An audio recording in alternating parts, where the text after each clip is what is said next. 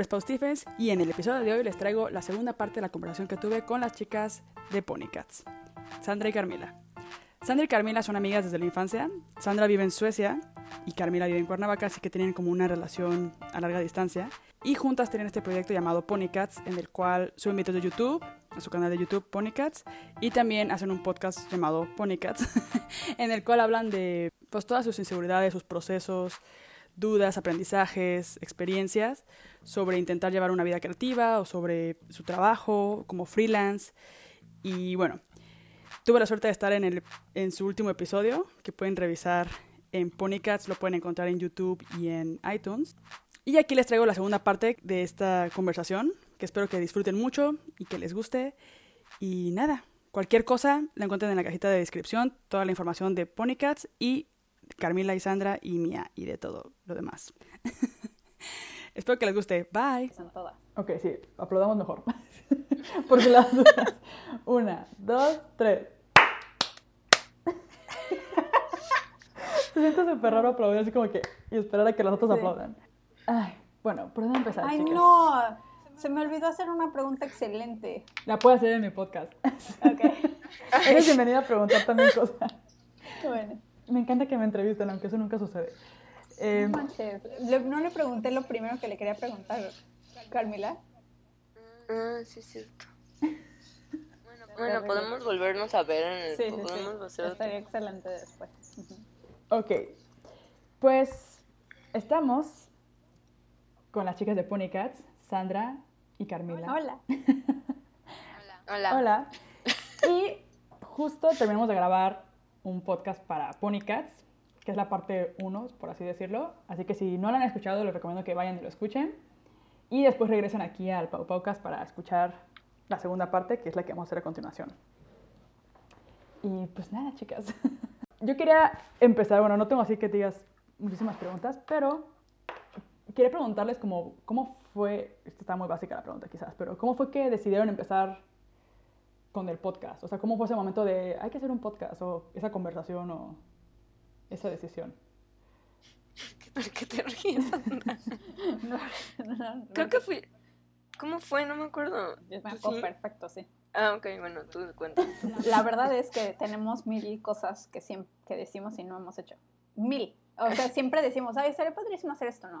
Y luego pasan años y te- hemos mencionado cosas mil veces. Y el podcast es una de esas cosas que desde hace muchos años siempre decimos, ay, estaría padrísimo tener un podcast, ¿no? y nunca lo hacíamos y de repente en septiembre del año pasado fue uno de esos momentos de nunca lo vamos a hacer si no empezamos y fue como, oye, y si, y si ya grabamos el podcast y, ve- y vemos, hacemos una temporada, vemos cómo nos va con la temporada y, y ya empezamos así nada más y ponemos temas, así como, ok, hay que escribir 10 temas. Y ese mismo día fue como, ok, mañana grabamos y al día siguiente grabamos, porque fue eso, nos pasa eso con muchos proyectos, que tenemos la idea y la vamos diciendo y así, pero no es como que la vayamos, ¿cómo se dice? Afinando, ¿se dice? Sí, ¿no? No vamos afinando la idea, no vamos planeándola, solo lo mencionamos y lo dejamos y de repente es como, ya, si no empezamos, nunca vamos a empezar. Sí, como que es que hay como en el subconsciente de que hay que hacer esto, quiero hacer esto. Cada vez que escuchas un podcast es como de, ah, Sí. si hiciéramos el podcast, sí. A mí me pasó porque yo también, la, la primera idea que tenía del podcast, pues yo escuchaba muchos podcasts en inglés y luego era como, me gustaría tener algo como en español, o sea, como que se echa de menos contenido en español, o como, yo, yo echo mucho de menos acá escuchar el eh, español.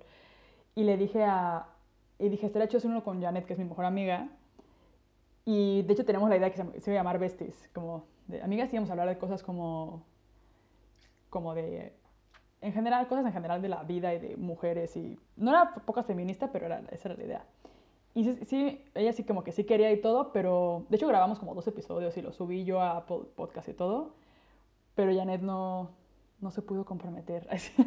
Entonces luego le dije como de, bueno, voy a hacer yo mi podcast. Siento que eso fue, hubiera estado muy chido hacerlo con ella y como tener conversaciones y todo, pero luego me di cuenta que también me latía mucho la idea de entrevistar a gente, pero que no tenía el valor como de hacerlo. O sea, como que me daba cuenta que estaba esperando a Janet como para hacer el podcast, Claro. pero en el fondo era como, realmente yo soy la que tengo, o sea, yo soy la que más ganas tengo de hacerlo, porque Janet tiene como un trabajo súper ocupado, trabaja en televisión, y es como de, viene el Papa, y se colapsa todo, o sea, y ella tiene que ir a ver lo del Papa o el presidente o qué sé yo.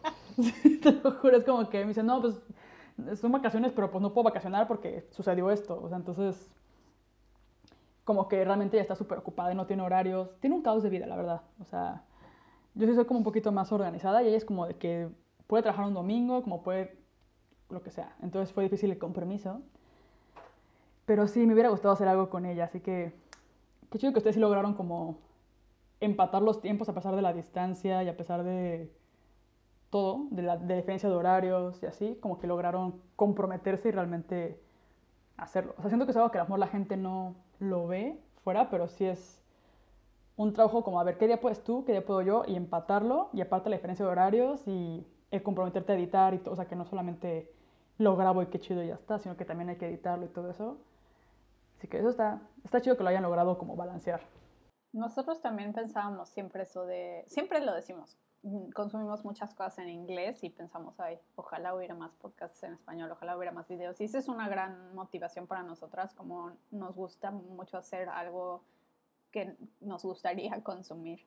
Y mm, curiosamente ahora que estoy aquí, siento que es un, le, le estamos echando muchas ganas a ser más constantes y más estrictas con, como si dices que vas a hablar con alguien, realmente hacerlo.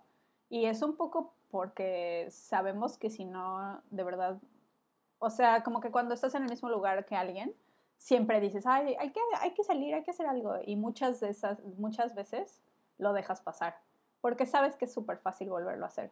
Pero estando lejos, si no le pones ganas extras, de verdad no va a pasar y sí te puedes alejar mucho de las personas. O sea, yo hay muchos amigos que, que no he hablado con ellos en dos años porque decimos, sí, hay, hay que el martes y luego no, para ellos es como, sí, el martes, pero en realidad es un, luego quedamos y nunca quedamos.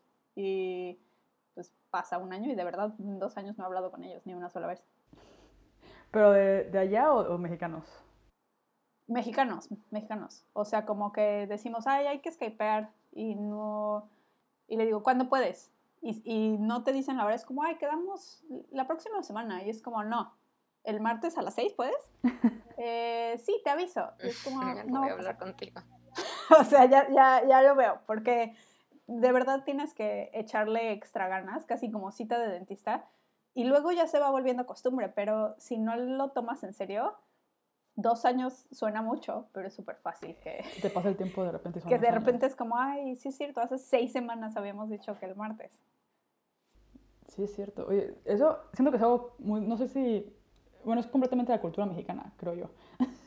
como que es un problema que tenemos de, yo también ahora que fui a México, con algún amigo fue como de, ah, pues no, yo te, te marco, nos vemos el miércoles para desayunar, te aviso.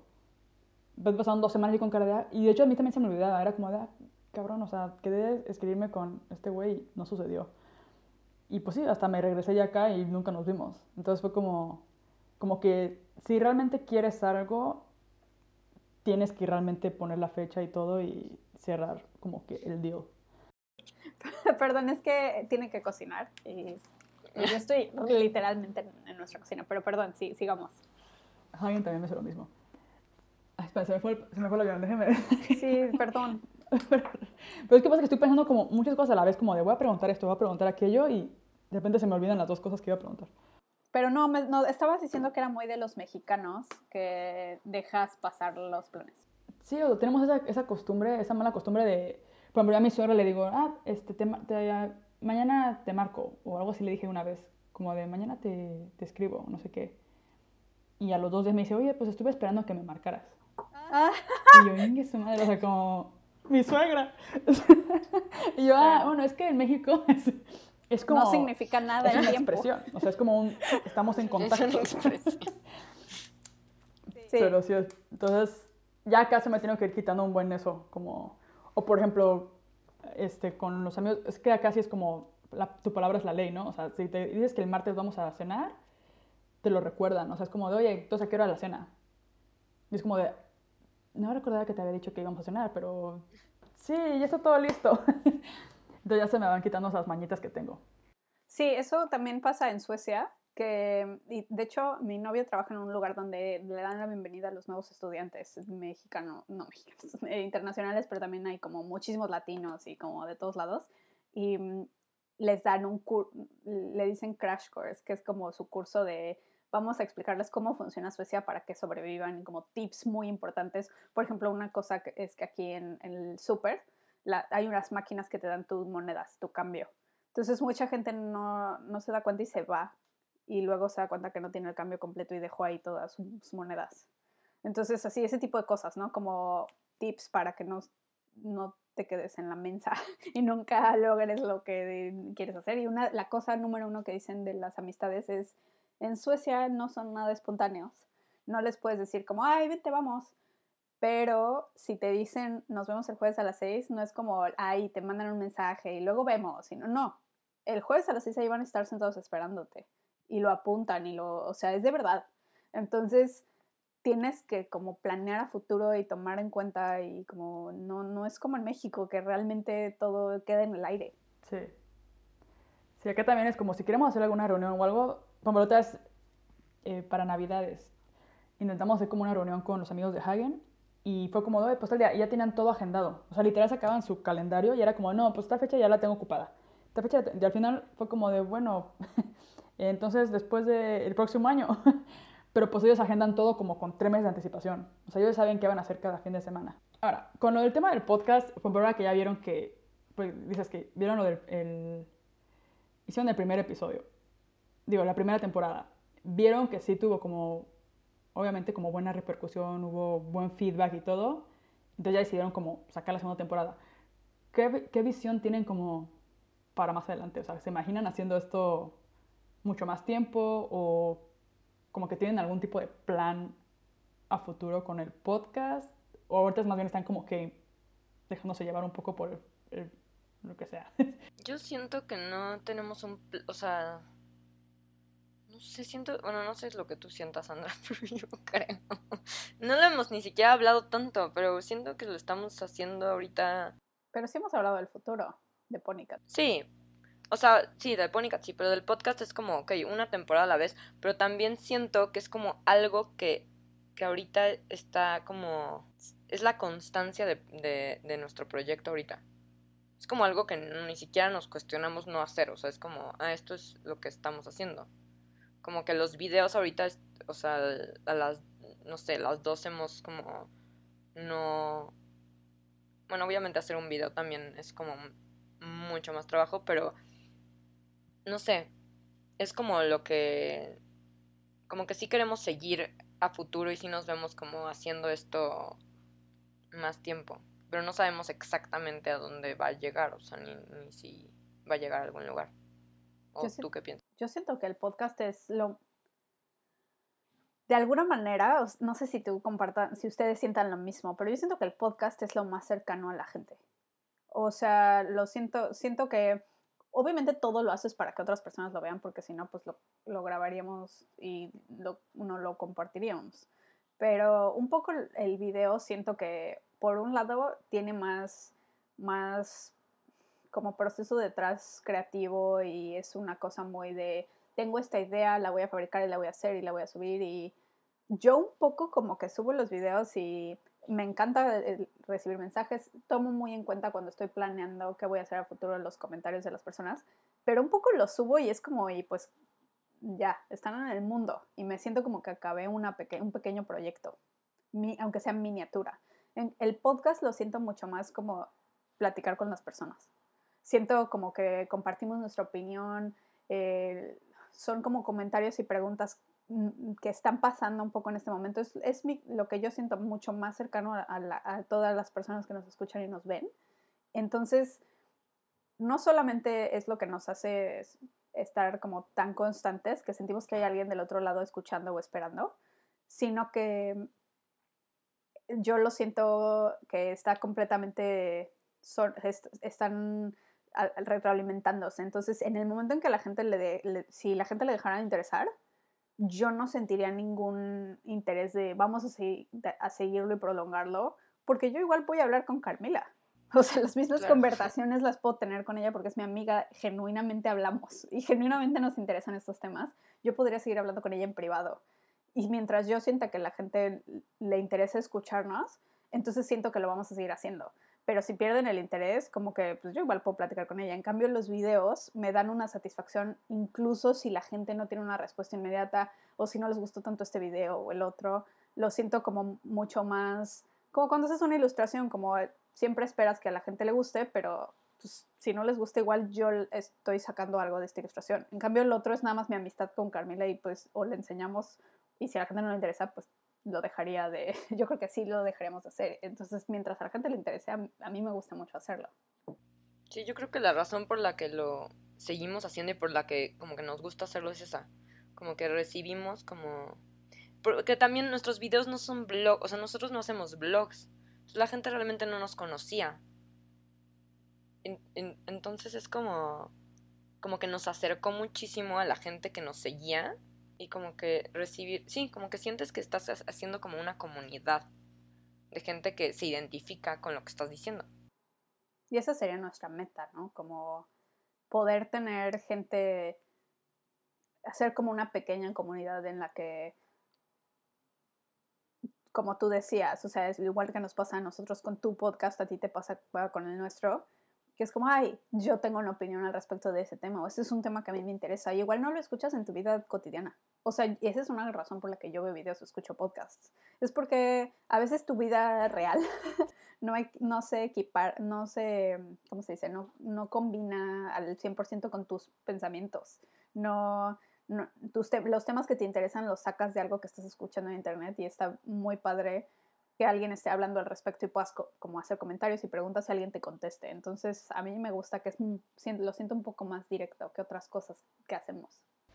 Sienten como un compromiso de, como de pues me siento que con los videos, como por lo que comentan, no es como que hay un compromiso de tengo que subir un video porque la gente lo está esperando, lo va a ver. O sea, es más bien como un.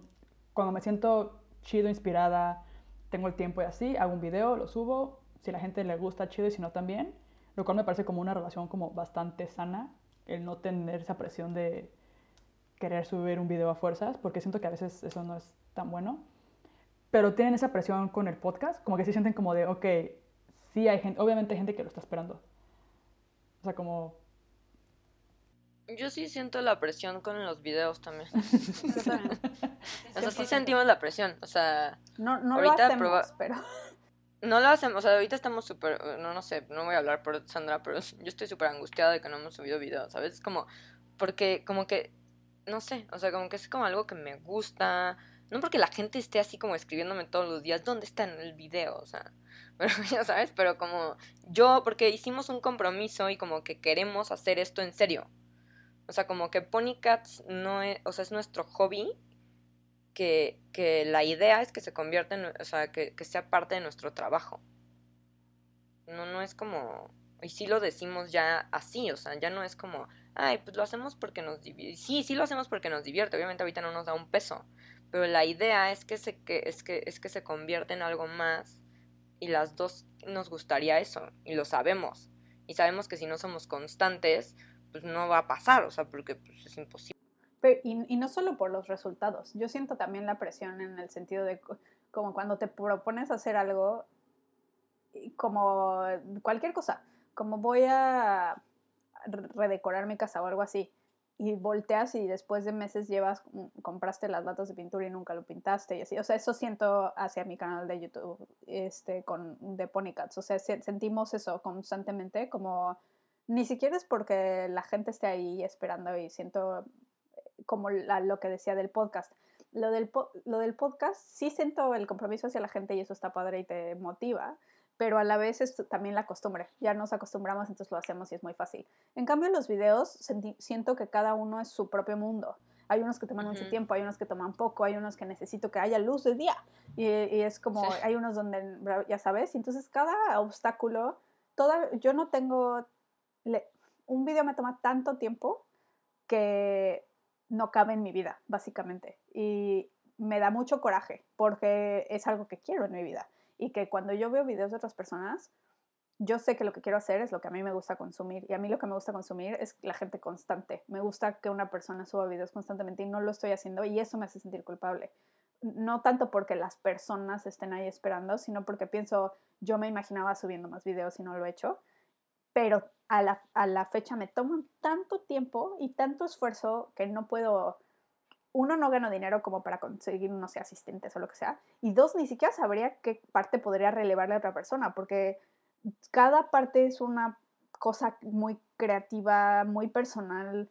No hago nada que podría darle a alguien más que diga así como, ay, sí, tú o entonces lo siento como, ah, de verdad, ahorita que estoy haciendo lo de la novela gráfica, lo puse como prioridad porque pues me quiero graduar y quiero acabarla y sé que si no, no lo voy a hacer. Pero no sabes cómo eso no es sano. Sí me siento culpable y sé que Carmila también todos los días estamos pensando, llevamos tanto tiempo sin subir un video y, nos gustaría hacerlo. Lo que pasa es que el podcast lo tenemos como algo mucho más fácil de hacer. Ya sabemos cuánto nos toma, cuánto lo vamos a grabar y además entonces como ya tienes esta casi como el trenecito avanzando, es muy fácil eh, seguirla, porque entonces piensas como, ay, en el próximo ya tengo este tema y lo apuntas y nada más ya sabes que la próxima vez lo vas a poner. En cambio, un video, cada uno es diferente, no tenemos una serie de videos. Tal vez si tuviéramos una serie de videos podríamos hacer eso, pero buena idea. no lo tenemos. sí, a mí me pasa al revés. Para mí es más fácil hacer los videos, o sea, bueno, los blogs. O sea, como cuando hago un blog es como más fácil hacerlo. Al principio, pues yo llevo dos años haciendo videos, entonces los primeros videos que hice editarlos me costaba la vida. Y luego buscar la música y no, ay no, era como un rollo. Y, este, y ahora ya me fluye más rápido editarlos, como que ya, ya encontré más o menos mi estilo de video, por así decirlo, y ya como que es más fácil para mí ver qué onda. Y el podcast, lo que me pasa, por los minisodes, pues sí salen más rápido, aunque ahora se me hago, no sé, me he sentido súper bloqueada y no he podido subir. Dije, ya voy a subir como un minisode de clausura y no se me ocurrió ningún tema que hablar ni qué decir. O sea, estaba así como bloqueadísima de que no sé qué hablar. Claro. Y este, y más bien para las entrevistas, pues es un rollo quedar con la gente, porque la mayoría de gente que entrevisto es, este, primero es como armarme de valor, invitarlos. Después espera que me contesten. ¿Cuándo tienen tiempo ellos? Y aparte luego, como la diferencia de horarios, es como, y aparte también cada vez que hablo con alguien nuevo es armarme de valor, como de hablarlo, ¿no? Y como que al principio estoy nerviosa de que no sé qué va a pasar. Mucha gente que entrevisto, tengo a veces una expectativa de lo que espero, lo que veo en Instagram y lo que creo que debe de ser y en el fondo son diferentes a lo que yo esperaba. Entonces como que tengo que prepararme para eso. Y hay gente que es como más reservada para hablar, o hay gente que habla como mucho más, entonces como de, ok, o sea, fluye mejor la conversación. hay gente con la que conectas muy rápido, hay gente con la que a lo mejor tardas un poco más en conectar. Entonces es un reto para mí el conocer a alguien nuevo cada vez que entrevisto.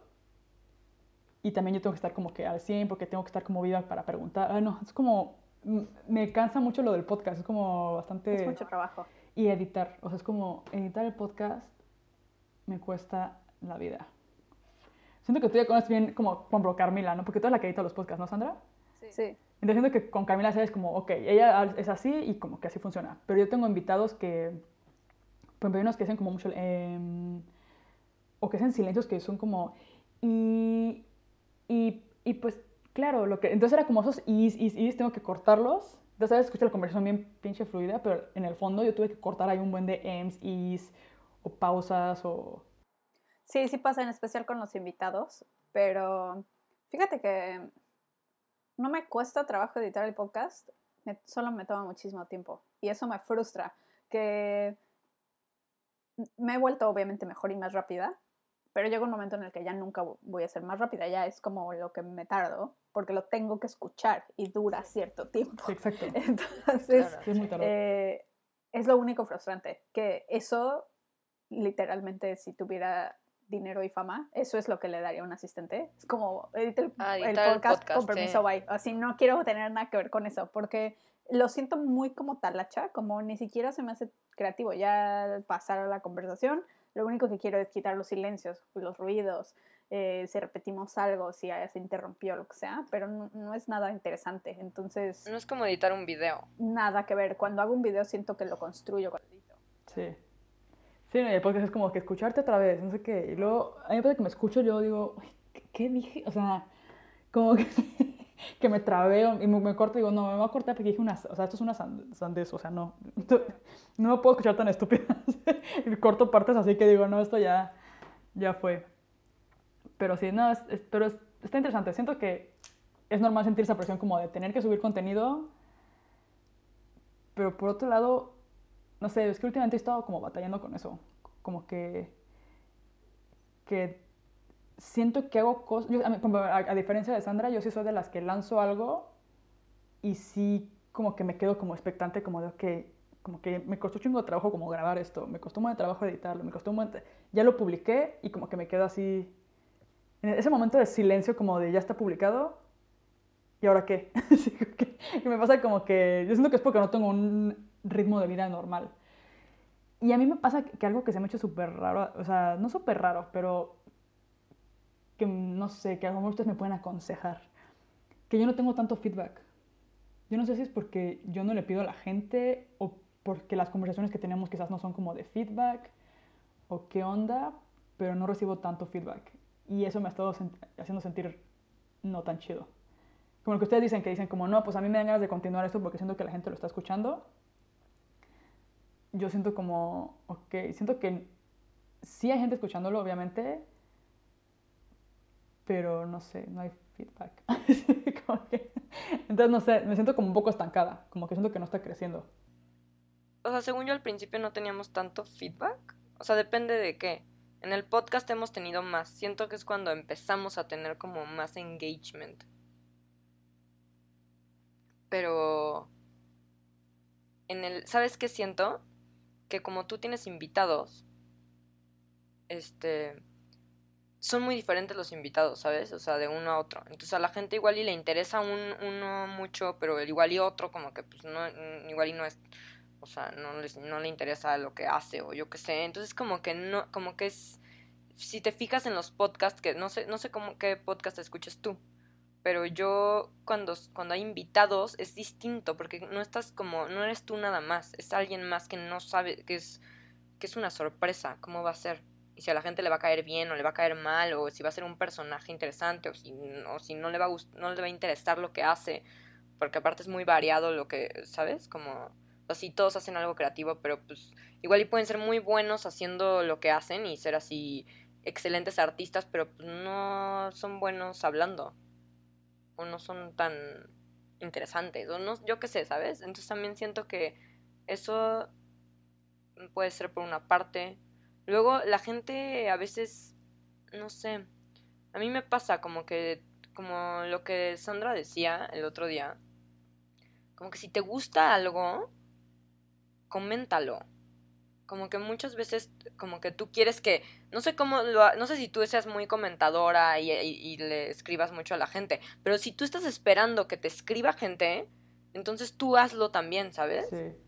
Como que es muy, muy, mucho eso. Yo no soy tan comentadora. Como que muchas veces esperamos como que nos comenten, como que yo también, obviamente me gusta que me comenten cosas en mis fotos de Instagram y así, pero luego pienso, yo comento muchas cosas en las fotos de Instagram de los demás tal vez no. Entonces, como que... En los, en los... La verdad es que en los podcasts donde menos tenemos interacción es donde hay invitados. Y en el que más hemos tenido, obviamente, ha sido el de Diana, pero porque Diana es famosa. No era nadie que le interesáramos nosotras ni nada. Fue que Diana dijo, estoy grabando este podcast con ellas y fueron sus fans. Pero no fue la interacción que tenemos normalmente, que es como gente que le interesa nuestro podcast por ser nuestro podcast.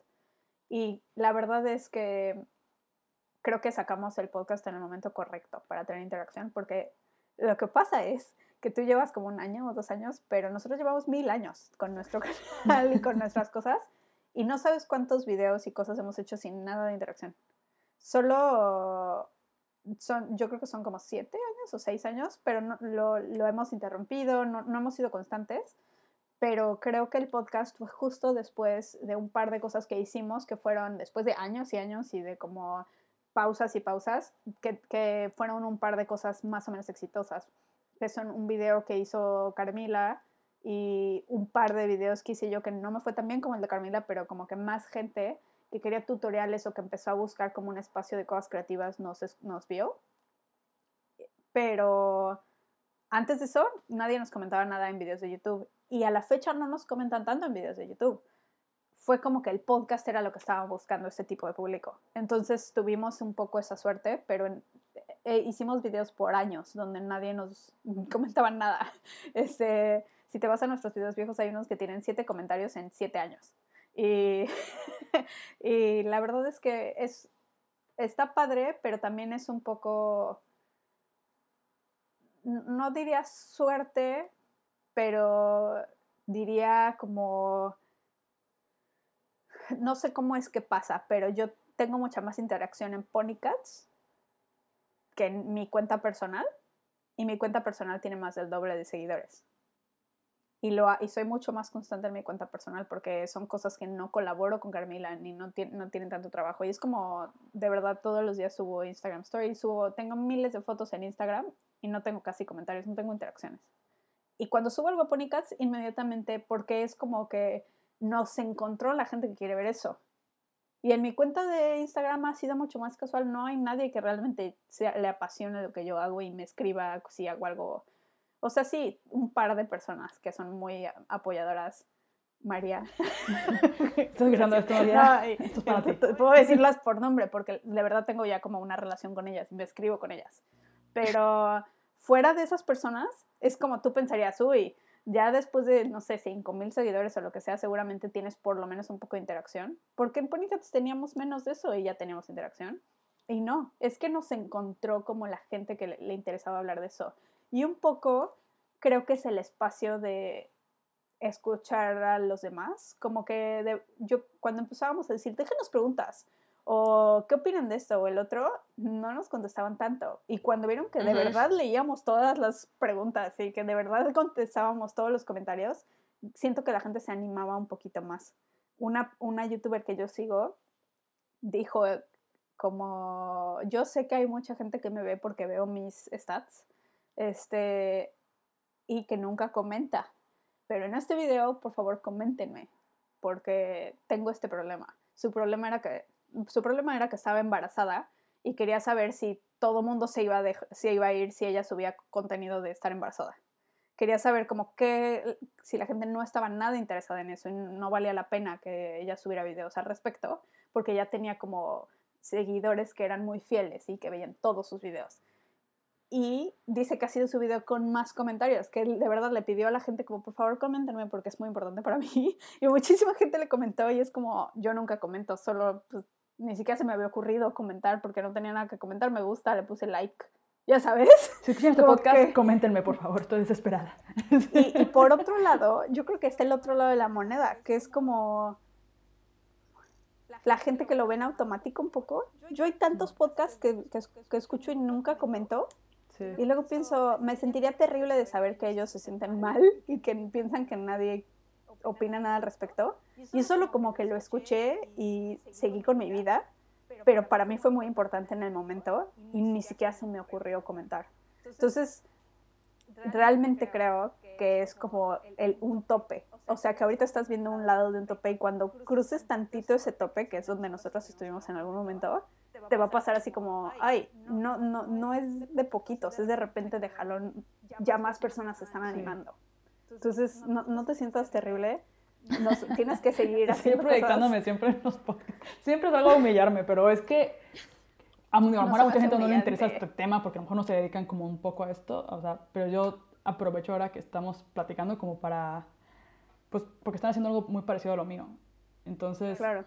yo, yo aprovecho como para... perdón, me dio un mail que me sonó así. que se me dejó sorda.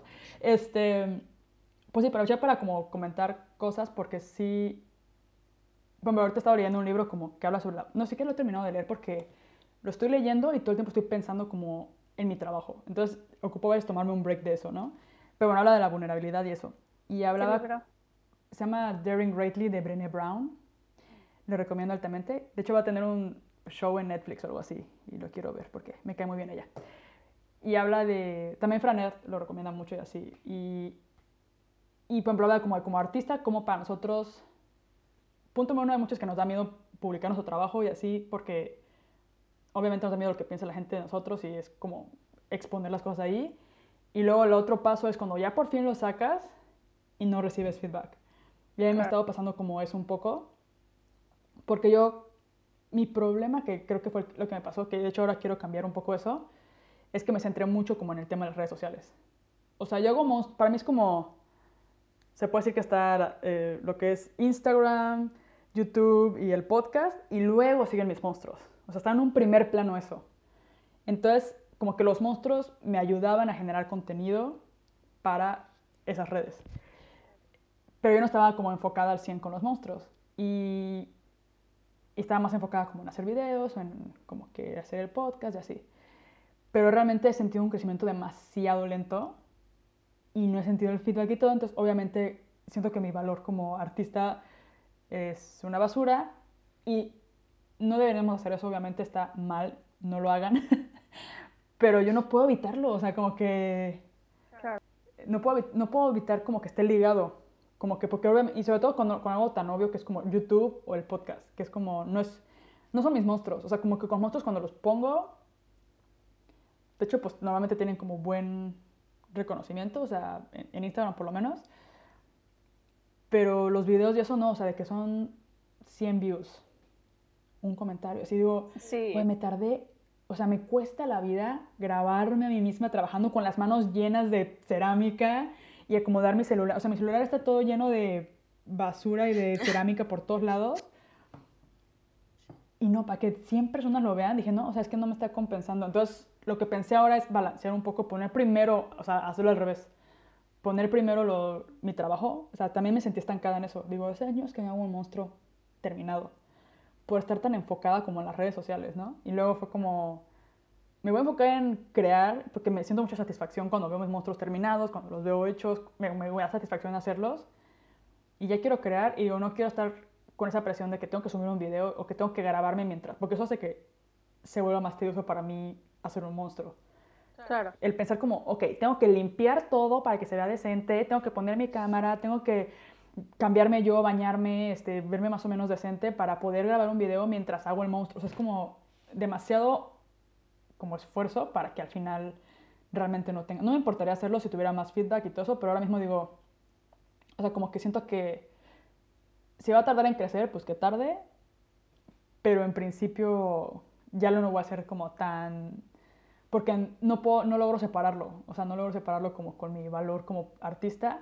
Y dije, y tengo que poner un equilibrio en mi vida porque le está dando mucho peso y mucha importancia a esto que es tan relativo. O sea, que al final dije, la verdad es que si hiciera videos de tutoriales o videos de cómo ser motivado o cómo no sé qué, digo, pues a lo mejor ahí sí sentiría que los números crecen un poco más rápido, pero los tutoriales son que son muchísimo trabajo y mucho dinero, sobre todo el tipo de tutoriales que tendría que hacer para mi canal, que son como más, que requiero materiales y así. Y, y, dije, la neta, no quiero gastar dinero y tiempo y todo nada más como para tener más seguidores. O sea, hacemos así como medio triste. Pues yo, yo siento que, o sea, algo que dijiste muy importante es eso, que no lo podemos desligar de como el, el éxito o que te vaya bien con, con, el resultado que obtienes, porque para algo lo, estás compartiendo y más si lo quieres hacer como de tu marca, o sea, y creo que es una, un gran obstáculo de que se expresa con números, entonces puedes ver que también te va, puedes ver si nadie te ve, o sea, es, eso es, es algo muy duro, pero a la vez estás, tienes que, tienes que acordarte que te, voy a decir mi consejo número uno, que es este, mi canal personal. Que en YouTube tengo otro canal que es como mi canal. Antes de que yo me pusiera de acuerdo con Carmela y que quería hacer como más o menos el mismo contenido que hacía en mi canal personal, pero lo quería hacer para Ponycats, yo tenía mi canal como donde hago tutoriales y cosas de acuarela y así. Y mm, las hacía en español y luego cambié a inglés y empecé a hacerlas en Ponycats. Subo exactamente los mismos videos en algunos casos, en inglés y en español, y en Ponycats recibo retroalimentación y en el otro no. Es exactamente el mismo video. Solamente no lo ha visto gente. ¿Por qué? Porque uno, estoy a la merced de un algoritmo que es como se lo recomiendan a la gente o no. Igual y nunca nadie llega al video. Y entonces es como, tal vez si lo viera la gente adecuada estarían muy felices. Y, es, y, y, para mí es más fácil verlo porque pienso, sí, porque hay gente que me está diciendo que está padre y es el mismo video. Entonces claramente no es el video. Claramente es como YouTube y como que no ha llegado a la gente. Dos, que lo que más gente nos ve en Ponycats y, a la, fecha lo que más interacción tiene son las cosas que la gente busca cómo hacer algo. Entonces, por ejemplo, tengo uno que se llama, no sé qué, como recomendaciones o algo básicas para acuarela y no sabes cuántos views tiene. O sea, comparación de todo lo demás que hacemos. ¿Es mi mejor video? No. y, y, es el que más estoy orgullosa o el que es más interesante. Nada. Solamente es el que más interacción tengo porque es lo que la gente busca como, ¿cómo se dice? Eh, audiencia casual. Que es como, ay, quiero hacer esto en acuarela y no sé cómo, y lo busca y por alguna razón me vi bendecida por los robots de YouTube que lo el recomiendan algoritmo. cuando la gente busca en español eso. Pero los otros que nadie recomienda es como los ve nadie y a comparación del otro. Y sí, lo que sí tienes que pensar constantemente, según yo, y me ayuda también a mí en mi, en, en mi Instagram, en las cosas donde normalmente me siento frustrada, es que es exponencial, pero siempre pensamos es exponencial, así como se vuelve grande rápido. Pero es lo mismo hacia abajo, se siente peor al principio, siempre. Porque no piensas que el principio va a ser más corto siempre, pero además no es como que va a ser gradual y poquito a poquito, sino como de un momento a otro mucha gente empieza a ver a las personas. Y yo pensé, yo, yo empecé al mismo tiempo que varias ilustradoras con mi cuenta de Instagram y ellas ya tienen cuentas súper grandes. Y yo no. Y hay días donde me siento terrible, o sea, como, no terrible, pero pienso como lo equiparo con a ellas les va a ir bien, a mí me va a ir mal. Y más como para cosas que directamente tienen una conexión con el Internet. Por ejemplo, pienso, si algún día, si no puedo publicar mi novela gráfica por un medio tradicional y quiero hacer como un Kickstarter o algo así, voy a necesitar muchos seguidores. Y no los tengo y no los voy a tener. Y claramente si ellas empezamos al mismo tiempo y hacemos lo mismo, y a ellas les va bien y a mí me va mal, es porque ellas son buenas y yo no. Y a la vez luego me doy cuenta de que mucha gente que yo sigo nunca me había puesto ni a ver los seguidores y tienen una décima parte de los seguidores que tengo yo. Y no lo, no, no lo merecen, ¿sí me entiendes? No es, no es este, ¿cómo se dice? Proporcional a a uno cómo les va, porque muchos de ellos tienen trabajos buenísimos y lo siguen 300 personas. Este, y muchos de ellos he visto su crecimiento, o sea, estas mismas amigas con las que empezaron al mismo tiempo que yo, vi su crecimiento y no fue como, como, ay, poco a poco y solo van un poco más adelante. No, fue como de un día al otro ya tenían 20 mil y en seis meses ahora tienen 100 mil seguidores y es como, ya sabes, no, no fue, no es proporcional a su trabajo, no es proporcional, es como, de verdad el Internet no es tan fácil de, creo que no refleja para nada cómo te va a ir ni, ni tu trabajo ni lo que haces y es súper difícil al principio porque se siente como si sí tuviera una relación, como que también haces las cosas, es que también te va. Y no es cierto, es una mentira. De verdad, siento que 100% es una mentira. Es una mentira. Hay un podcast que no sé si lo has escuchado que se llama Artista 24-7. Es, de, es español. Y son no, no. Eh, con Paola y Osiris. Ellos hablan, pero ellos hablan así como de cosas así como de freelance, pero más temas así como, como no sabes venderte. y yo estaba escuchando eso y fue como, sí es verdad, no tengo ni idea. Como de cómo hacerte promoción y todo. También tienen un episodio que se llama como no ocupas tener, no ocupas ser este, famoso para tener trabajo o así y te hablan, y lo que me gusta de ellos es como, no sé si es porque son españoles o así, que son como más directos, pero es como de que el algoritmo, que no sé qué, no es el algoritmo, eres tú, que no sabes promocionarte, que no... y es como, sí es cierto, o sea, como, o sea, sí, por un lado está el algoritmo, pero por otro lado sí es como, pues también tú saberte promocionar. Siento que yo, por ejemplo, no soy, yo no soy de pedir a la gente que comente, yo no soy de, de como de suscríbanse, no soy como de hacer, no sé, promocionarme en mi Instagram, mis videos de YouTube o al revés. O... Pero es que a mí me da no sé qué como miedo ser como muy pesada con eso. Y dije, bueno, yo no me, tampoco me interesa crecer como miles de números. O sea, yo dije, no, pues con que crezca 10.000 es mi meta. Es como con que tenga 10.000 ya estaría chido, güey. O sea, ya con eso me sentiría como de está bien, ya es un número decente, ya puedo hacer como el swipe up, todo está chido. Pero tengo 3.000 y llevo estancada con 3.000 desde hace no sé qué. Y no es el problema de los 3.000, sino el problema de que de esos 3.000 nadie comenta, nadie, ¿sabes? Es como que lo que me hace es como que no hay engagement, no hay como un... nada. Pero bueno, creo que este tema es muy triste. ah, perdón. Es que como estoy viendo acá y luego, como las tengo en diferentes partes de la pantalla, me... Yo creo que no hay una... O sea, también esto de no saber promocionarte. No sé, o sea, yo trabajé mucho tiempo en hacer redes sociales, en llevarle las redes sociales a otras personas. Y, y me di cuenta de que no hay una forma, o sea, no hay una fórmula. Y habla, y Sandra y yo hemos hablado con varias personas que, que tienen como un número de seguidores, como grande y así. Y todos te dicen que fue como una cosa, como, ¿qué hiciste? No, o sea, no hicieron nada, fue como un... Much, en muchos, o sea, obviamente como que puedes hacer exactamente lo mismo que hizo esa persona y no te va a ir igual. Sí. Exactamente las mismas cosas. ¿Sabes? O sea, no hay nadie que te pueda decir, no hay una manera de promocionarte que sea un truco para que crezcas, porque también, o sea, sí puedes tener, también hay gente que tiene muchísimos seguidores y que no tiene engagement. Yo he visto gente que tiene tres, o sea, como, no sé, mil seguidores, pero de esos mil, mil son seguidores que no son seguidores, son personas que les interesa su trabajo. Sí. ¿Sabes? Y que tienen como una conexión con esa persona y que tienen como un... Porque sí, hay maneras, como tú dices, como fácil, como de promocionarte y hacer que crezca. Pero ¿para qué quieres tener 10.000 personas que no te van a comprar algo, ¿sabes? Que no te van a apoyar cuando tú lo necesites, ¿sabes? O que no, te, que no les interesa realmente lo que, que, te siguieron porque subiste un, tutorial que les gustó, ¿sabes? No sé. O porque.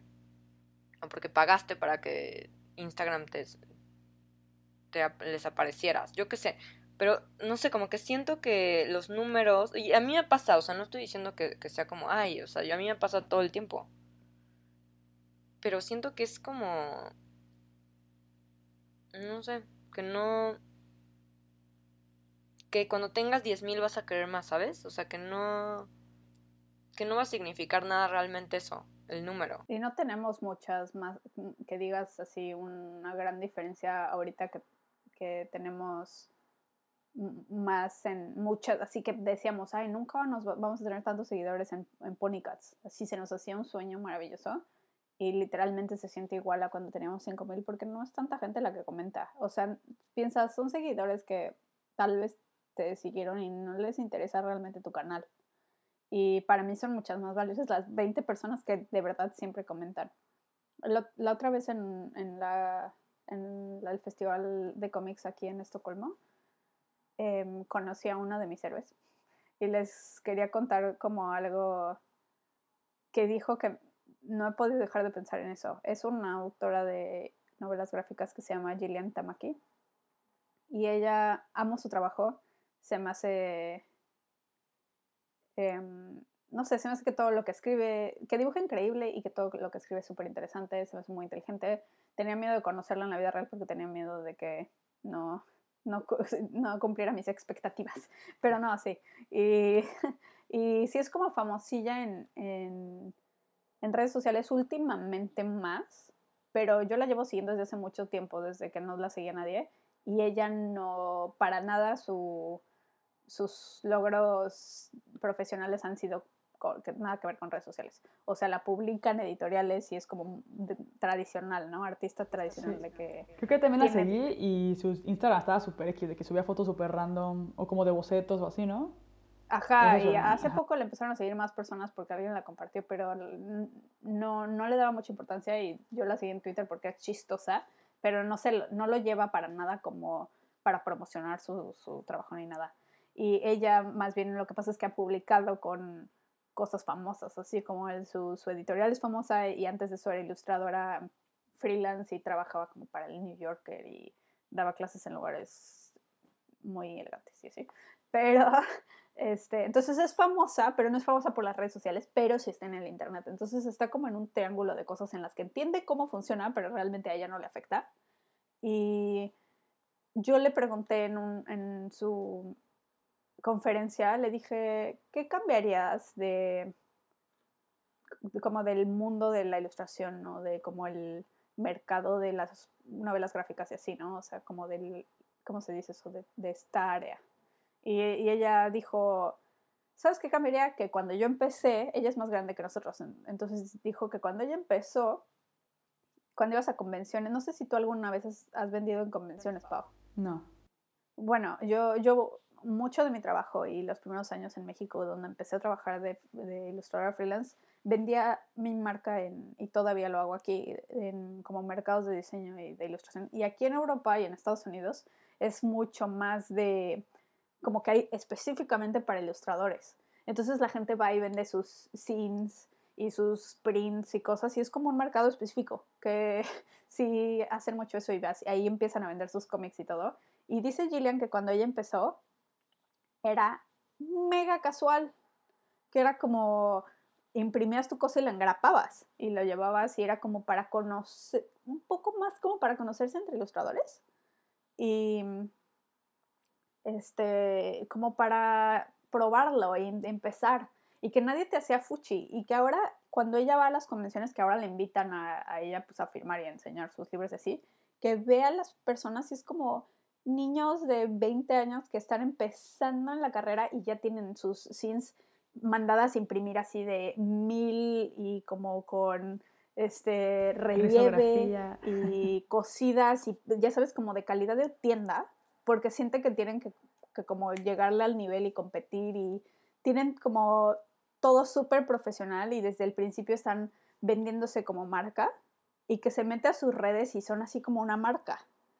Y dijo así como yo cambiaré eso porque la verdad es que aprendí muchísimo y no tenía la presión como de ser una marca, era como yo un, un artista y eso es lo que hizo que pudiera hacer mi obra así, que no estaba, no lo más importante era vender. Y claro que es importante el dinero y todo, pero para mí era como, primero trabajo en un súper y hago esto, que, que realmente es como puro y lo amo, a venderme como una marca y que eso se vuelva lo más importante de lo que hago. Y lo decía más para las convenciones, pero cuando lo estaba diciendo, yo lo, yo lo, yo lo absorbí como eso es, es, lo que está pasando en las redes sociales. O sea, siento que si algo sería padrísimo cambiar, sería que fuera más como para interactuar con otros ilustradores o para que la gente que le interesa la ilustración empezara a verlo y menos como para venderte como una marca y como esta expectativa de si eres exitoso tienes que ser constante, tienes que tener tantos seguidores, tienes que hacer esto, tienes que hacer el otro, y todos tienen que empezar así con unas fotasas así que se vean de revista, porque así todos tienen que estar hasta arriba desde el principio. Y pienso, no sé, cuando lo dijo se me hizo muy padre. Pensé, es muy bonito ver a alguien exitoso y que hace algo muy padre que no está nada metido, nada metido ni en redes sociales así, fashion, ni en ser su marca, ni en realmente hace como algo que le gusta y le va bien y te, es como un poquito ver cómo puede ser exitoso de otro modo. Eso, de hecho, es como mi plan ahora. Perdón por Carmila. No, es como un poco mi, mi plan de... Porque, a ver, yo creía que teniendo como, no tanto de ser famoso ni nada, sino como que formando una especie de comunidad, iban a surgir como que más oportunidades, iba a ser más fácil conseguir trabajos y como estoy viviendo en el extranjero y como no sé si voy a, por ejemplo, aquí en un año y medio nos vamos, en, teoría. Entonces, como no estoy en un lugar Ah, fijo sí. y así, sí, o sea, no es para siempre. Entonces, por eso mi plan era como, no, pues Internet es la plataforma para estar, porque como si voy a estar moviéndome y no quiero tener una infraestructura, entonces idealicé mucho esa idea como de, de que en Internet, si me lograba posicionar en Internet, iba a poder tener oportunidades. Ya que estoy aquí dentro, me doy cuenta que es como más difícil de lo que pensaba.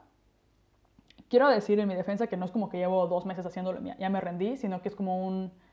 Es más difícil, es un mundo cruel, es un mundo como que hay muchas variantes y que realmente lo que me di cuenta es que ya no me está gustando en esta dinámica en la que estoy entrando, ¿no? lo que entramos muchas personas. De hecho, ya últimamente me pasa que estoy en Instagram y veo a alguien como de, hice mi nuevo no sé qué, este, dale likes y no sé qué. Ya como que veo cosas que hasta me molesta. Es como de, ah, o sea, que todos están haciendo lo mismo, ¿sabes? Y todos los artistas estamos como que buscando lo mismo por medio de las redes sociales y siento que ya está muy saturado.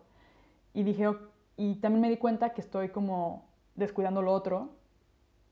Y dije, no estoy produciendo nada, me quiero enfocar ya realmente como a, mi arte, buscar una manera de entrar a alguna galería o algo así, o sea, como hacer un, volver un poquito a lo tradicional y que, como tú dices, que eso sea como lo que funciona y después ya si lo demás viene, si la comunidad llega o si las redes sociales crecen, lo que sea, pues qué chingón, pero no enfocarme en eso porque está no es saludable para mí, yo no tengo, no tengo el poder para estar tranquila porque sí me está afectando. Entonces ahora es como mi plan es como más bien eso, enfocarme en, en hacerla como en este mundo, pero de otra manera, que no dependa de las redes sociales. Pero la pregunta aquí es como, güey, ¿cómo la hacían antes? O cómo, cómo, como que ahora te dicen todo el mundo como, no, pues ¿cómo puedes tener éxito como ilustrador? O ¿cómo puedes tener éxito como no sé qué? es como, no, pues ponte las pilas en redes sociales. Bla, bla. Y es como, pues sí ayuda, pero no lo es todo también. O sea, entonces es como, ¿cómo, cómo sería el mundo si no tuviéramos redes sociales? ¿Qué estaríamos haciendo como artistas, no? O, cómo puedes intentarlo. Este, el otro día estaba hablando con, platicando con Iván Gardea, que es un artista de artista, grabador, y que le va bien, le va muy bien. Sandra lo conoce. Este, o sea, no usa redes sociales, o sea, bueno, es más grande, ¿Cuántos años tendrá Iván Gardea? Como, como 45. 45. Eh, y platiqué con él. Él no usa, o sea, no tiene idea. ¿no? De, o sea, de hecho, acaba de, de, adquirir un celular como un smartphone. Odia checar su correo y así. Ajá, o sea, no, no, no, o sea, no entiende, no le gusta usar internet, vamos, a eso, ¿sabes? o sea, si quiere buscar algo, le busca en libros. ¿Sabes? O sea, no, no, no, en serio, no le gusta buscar como, ah, como cosas, o sea, si le interesa como un tema, no lo busca en internet, ¿sabes? Sí. Es así de, así de extremo es, es, es, es Iván. Y me está diciendo que no le interesa y que no lo entiende y su manera de verlo se me hizo tan como no sé, o sea, se me hizo como una cosa, o sea, digo, yo siento que tampoco hay que irnos al extremo, que a mí, a mí sí me parece el internet maravilloso, pero, pero me pareció como una, o sea, que en serio no lo, no lo, no lo necesite, o sea, no lo, él nunca va a ver Instagram, ¿sabes? Me hace rarísimo eso. como que no lo como que él no tiene esa validación a través de las redes sociales. No la necesita porque nunca la ha tenido. Y le va bien sin ella, entonces. Ah, bueno, le va muy bien, sí. Ni, o sea, no la. Y, y, y hay más gente así, obviamente. Pues antes era así, o sea, esto es una cosa nueva. Y, y hay como artistas de las redes sociales que se hicieron así. Sí, sí hay. Sí hay manera de hacerte, o sea, de, de que te vaya bien así. Pero, no sé, o sea, por ejemplo, la marca de, Sandra y de, Iván, Lu, no se hizo en las redes sociales. O sea, no le va bien gracias a las redes sociales. Le va bien en las Es un trabajo completamente... Otro. ¿Perdón? Le, va más o menos en las redes sociales por lo otro. Ajá, exacto. Al contrario, se alimenta más bien las redes sociales y lo siguen en las redes sociales porque lo conocen por afuera, ¿sabes? Porque todo el trabajo ha sido así como no sé, hablando con gente, yendo a lugares, yendo a bazares, este, buscando oportunidades en tiendas, no sé, promocionándolo con de que a la gente le gusta y entonces esta persona le cuenta a la otra, pero no, pero sí hay una manera y esta, esta como adicción a la, a la dopamina de los likes, o sea, es un problema. ¿Qué te pasa? ¿Por qué te ríes? Es una frase de tu papá. es que soy mi... Esta adicción a la dopamina de los likes. No, es, un pro, es una cosa, es obviamente, yo también lo siento y es... Y, y he dejado de usar Instagram días y me siento mejor. O sea, hay, hay creo que las, creo que te puede llevar a cosas buenas y creo que sí, yo sí siento que es muy útil para una marca tener redes sociales, o sea, yo sí, o sea, creo que es muy, muy, te puede dar oportunidades que no podrías tener de otra manera, tal vez, pero no puedes basar tu, cómo te sientes como, como artista o como marca o lo que sea, en, en cuántas personas le dan like a tu trabajo, en cuántos comentarios recibes, porque a la hora de la hora esas personas te van a comprar el trabajo realmente. Algo muy... Esa es la pregunta también, es como, a la, a la, o sea, en serio, esas son, esos son tus, tu, tu, tus clientes potenciales, igual y ni siquiera. Claro.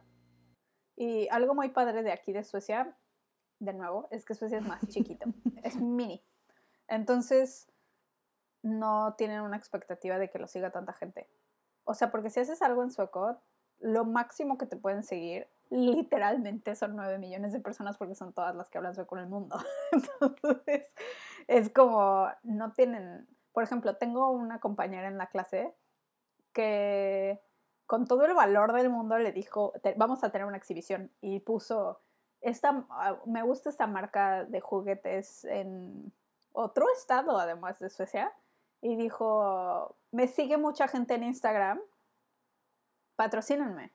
Y le están patrocinando ahora para su exhibición, la siguen 3.000 personas.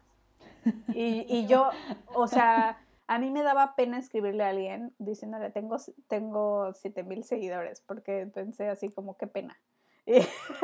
Y, y también otra cosa que tienes que pensar es que estamos en un momento en el que todavía es relevante la generación, son los jefes, son los que tienen el dinero y son dueños de muchas cosas, los que son la generación que no le tocó las redes sociales.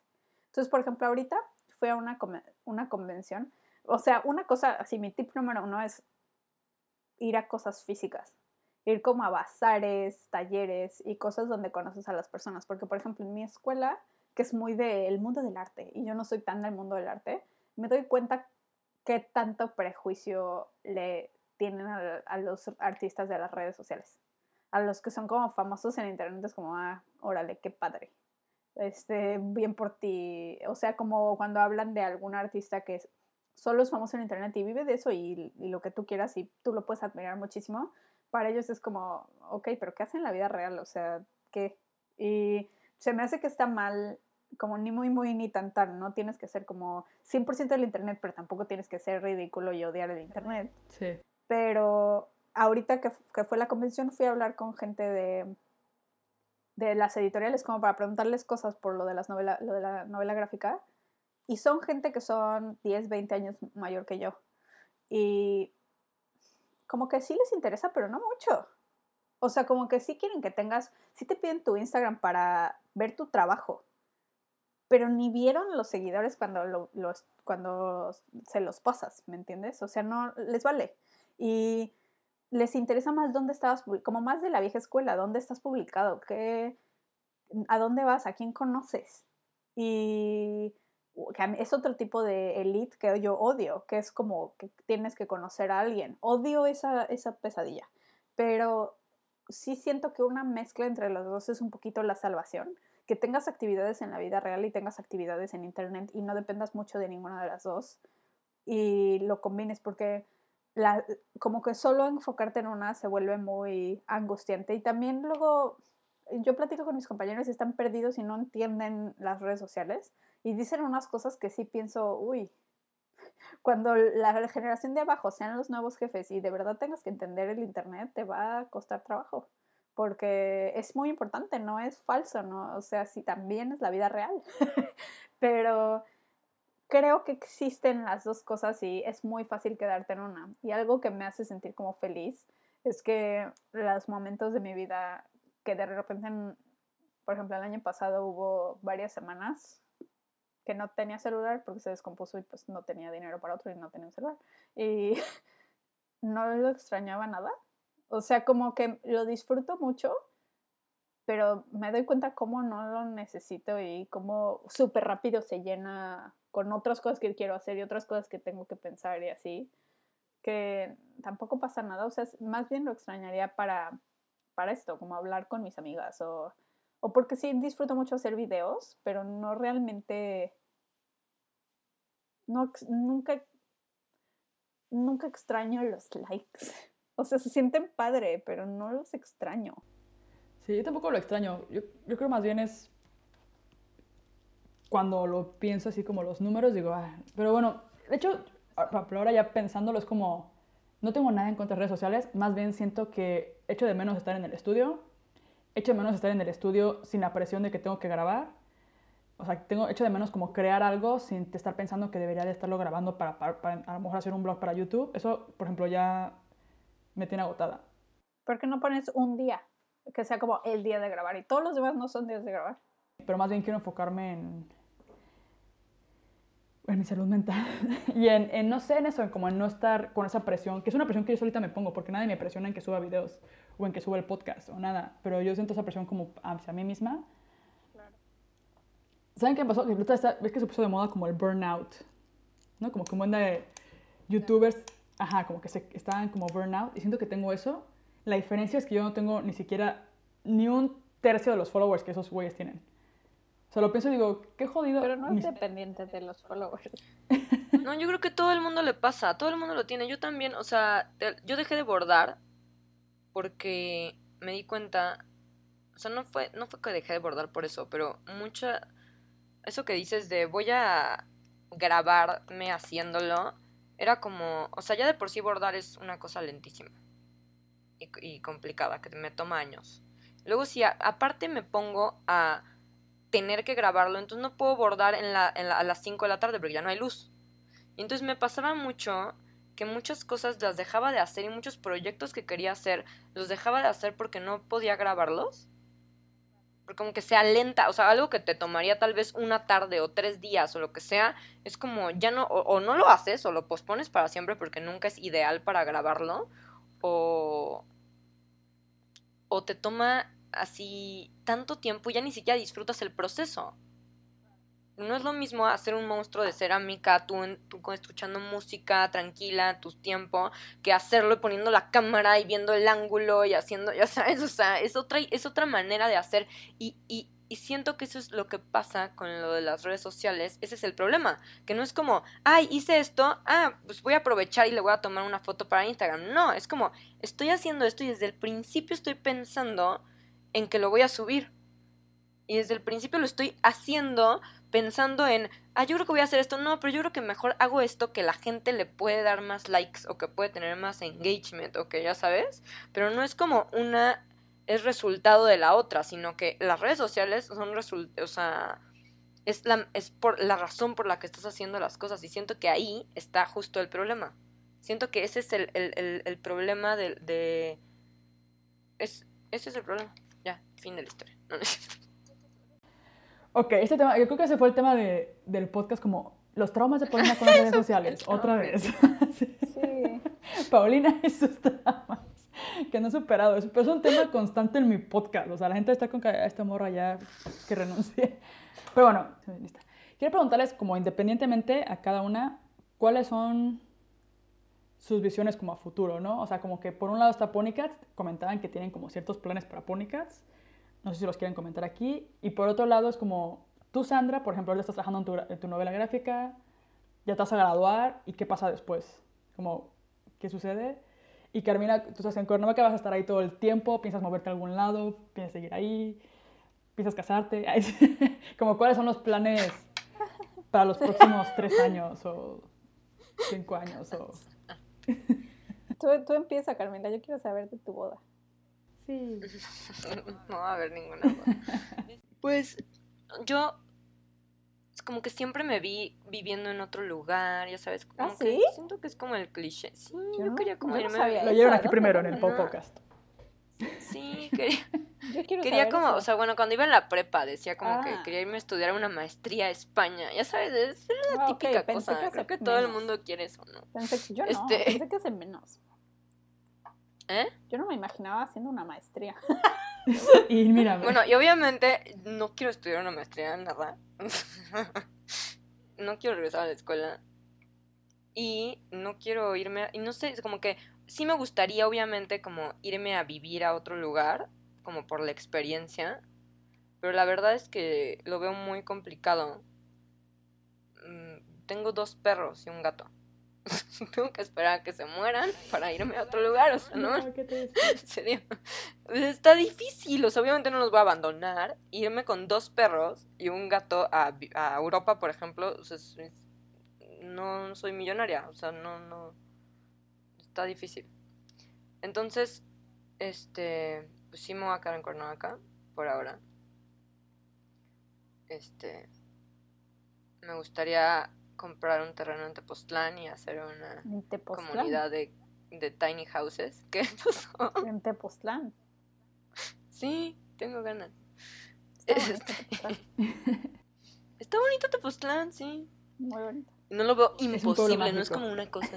¿Eh? Ah, No. que es, para los que no saben que este Postlán es como un pueblo mágico que está como entre Cuernavaca y México, ¿no? Ciudad de México.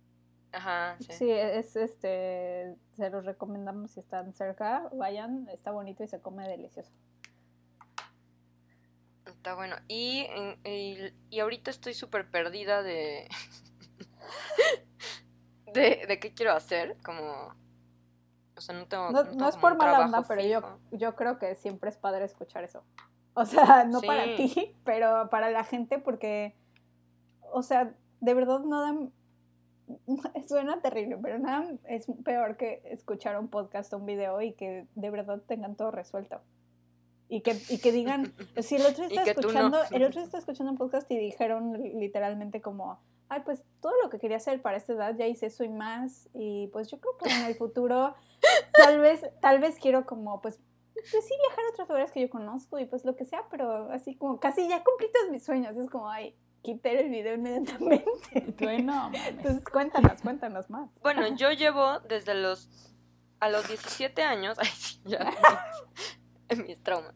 Mis traumas ahora. A los 17 años fui a. Mi abuela nos llevó a Europa. a Reina de la y- primavera.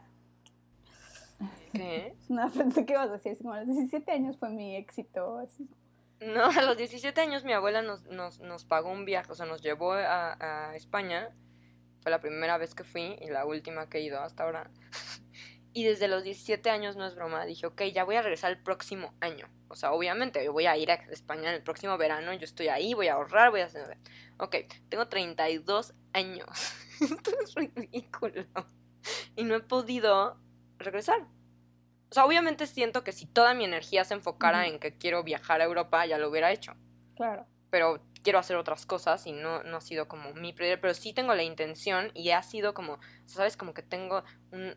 Tengo así mis euros ahí que he guardado durante años, mi ahorro y así. Y nunca he podido ir, o sea, ¿sabes? Claro, como que... claro. Lo que quiero decir con esto es que la vida no es fácil. a veces las cosas que quieres no son tan... O sea, no es como que nada más te lo propongas y, y, y- y ya suceda. Para, no para todas las personas. Por ejemplo, para mí, como tú decías hace rato, como que para ti viajar ha sido muy fácil. Para mí viajar ha sido una cosa que siempre he querido, pero que no se me ha facilitado. O sea, nunca. O sea, no he tenido como chance eso, ¿sabes? Y lo. Y, y sí quiero hacerlo, pero... Y sí, supongo que si mi determinación estuviera en eso, si todo así como neta, no voy a salir a ningún lugar, no voy a hacer nada más que ahorrar para ir a- a España un mes, pues sí, probablemente lo lograría, ya lo hubiera hecho, pero no lo he logrado hasta ahora. Y, y sí me veo viajando, o sea, por ejemplo, que obviamente quiero ir a ver a Sandra, también desde hace mucho. Ya se, va, a- ya se va a graduar y se va a regresar a México. Y no, o ¿Eh? sea, Ajá, o sea, así de... No, pero esto es lo que hablamos como de ser mexicano, de que hay algún día. No, es ponte fecha, investiga cuánto ocupas ahorrar y empieza a ahorrarlo desde ahorita y busca. Ya lo he hecho, o sea, ya lo he hecho, pero, ya. pero no, no se me ha, o sea, no sé, no, no, no, he podido por el dinero, ¿sabes? Como que siempre hay, o sea, tengo que pagar una renta y ni modo, tengo que pagar la renta, o sea, no, no, no tengo como ahorita el chance de ahorrar. Y no quiere decir que no lo pu- pueda hacer en un futuro, pero en este momento no lo he logrado y sí tal vez tiene que ver que no ha sido mi foco, o sea, ¿sabes? Y que cuando ya he tenido un, un ahorrado de dinero, o sea, por ejemplo, ahorita me acabo de gastar el dinero que tenía en mis aho- en- de, de- de ahorros para Europa, o sea, que era nada, o sea, que era, no sé, 5 mil pesos o algo así, para invertirlo en algo que quiero hacer. Como que dije, no tengo dinero, pero tengo este dinero que, pues ya, no- o sea, si ya no fui en 13 años, ¿qué importa si no voy en 14? O sea, ¿sabes? Voy a hacer esta cosa que quiero que... Si tu prioridad es la otra cosa, pues vez me- obviamente tu energía y tu dinero y todo va como hacia esa prioridad. Pero si realmente quisieras irte, pues podrías destinar, porque el dinero pues al final lo puedes volver a generar. Es más bien como qué tanto quieres esto y Sí, qué tanto quieres y qué tanto estás dispuesto a sacrificar a hacer algo también. O sea, porque... Pero ya no me acuerdo cuál era la pregunta. Si me, tu- si de me tu quiero quedar aquí, ¿qué voy a hacer? Ajá, ¿Eh? De tu futuro, que cómo te ves. Pues no sé, yo- hacer, dónde vas a estar. Ahorita estoy muy confundida. No te, o sea, como que renuncié a mi trabajo, a mi trabajo que era mi negocio que yo hice. Entonces me, me renuncié a mí misma, básicamente. ¿Hace cuánto tiempo? Como que porque, ¿Desde cuánto? ¿Desde hace cuánto? mm, como dos meses o algo así. Es reciente. O sea, muy poquito. Este, y estoy como buscando otra, o sea, como que me daba miedo empezar de nuevo porque tengo 32 años, como que la edad, ya sabes, y te empiezas a comparar con otras personas y, y es como, ¿cómo voy a empezar de cero a los 32 años? O sea, y luego como, me- obviamente me da el miedo que, que supongo que, no sé si a ustedes les ha dado, que es si de repente ya no funcionó esto de ser mi propio jefe y de poner mi negocio, de ser artista o de lo que sea que quieras hacer tú solo, ¿quién te va a contratar a los 40 años si nunca te has trabajado como si no tienes experiencia en laboral? Entonces, también obviamente tengo ese, o sea, me dio ese miedo, pero pues, Sí, es No, el miedo. todavía no. Pero pues no me va, o sea, todavía no me, no me, no, no me quiero rendir a, a- a eso, ¿sabes? Como que en serio sí yo, pues yo tomé, yo tomé esta decisión y estoy dispuesta a, a seguir con ella, ¿sabes? Y también la edad es un poco una tontería. Que a veces sí nos pesa, pero no sé, como que... mm, O sea, sí siento que no tiene... O sea, siempre pongo ejemplo a mi mamá, o sea, a mi mamá. Siempre ponemos, siempre hablamos de mi mamá. O sea, mi mamá volvió, a empe- o sea, tiene casi 60 años y, y, Vuelve a empezar. y de repente decidió que iba a hacer este, eh, iba a estudiar repostería y ahora está dando clases, ¿sabes? O sea, como que siento que no, que es como una cosa que te pones y volver a empezar no, no tiene nada de malo. Si puedes hacerlo, ¿no? Si tienes el chance de hacerlo. Sí, yo creo que está. Yo creo, antes también me daba mucho miedo lo de la edad, pero con el tiempo, con la edad, he aprendido que, que es relativo y que cada quien tiene sus tiempos y todo, y que, por ejemplo, ahorita también otra cosa que trae redes sociales o lo que vemos en la actualidad es como la inmediatez, los chavitos de 20 años que ya son súper exitosos, y es como de. Pero pues no todos somos así, entonces yo veo, sigo muchos artistas, de hecho yo también puse a investigar como de artistas, como artistas pero de arte de arte urbano y así. Y un buen que tienen como un buen éxito ya son bastante mayores. O sea, empezaron a nuestra edad, y este, pero fue un, todo un proceso como de 10, 15 años que ya ahorita están como donde deben de estar. Y es como de... Y ya les va muy chido, ¿no? En lo que están haciendo. Pero pues tienen ya cuarenta y tantos o no sé. Entonces como de... Tarde que temprano va a llegar como... Y va a estar chido. O sea, no, no va a pasar nada más. Siento que ahorita dices, pues estoy un poco perdida, pero por lo que entiendo fue que renunciaste e invertiste en un proyecto tuyo como el dinero que tenías ahorrado. Y siento que eso está bien. O sea, es como tu prioridad ahorita es invertir en eso y que poco a poco vaya dando frutos y todo se vaya acomodando, yo creo.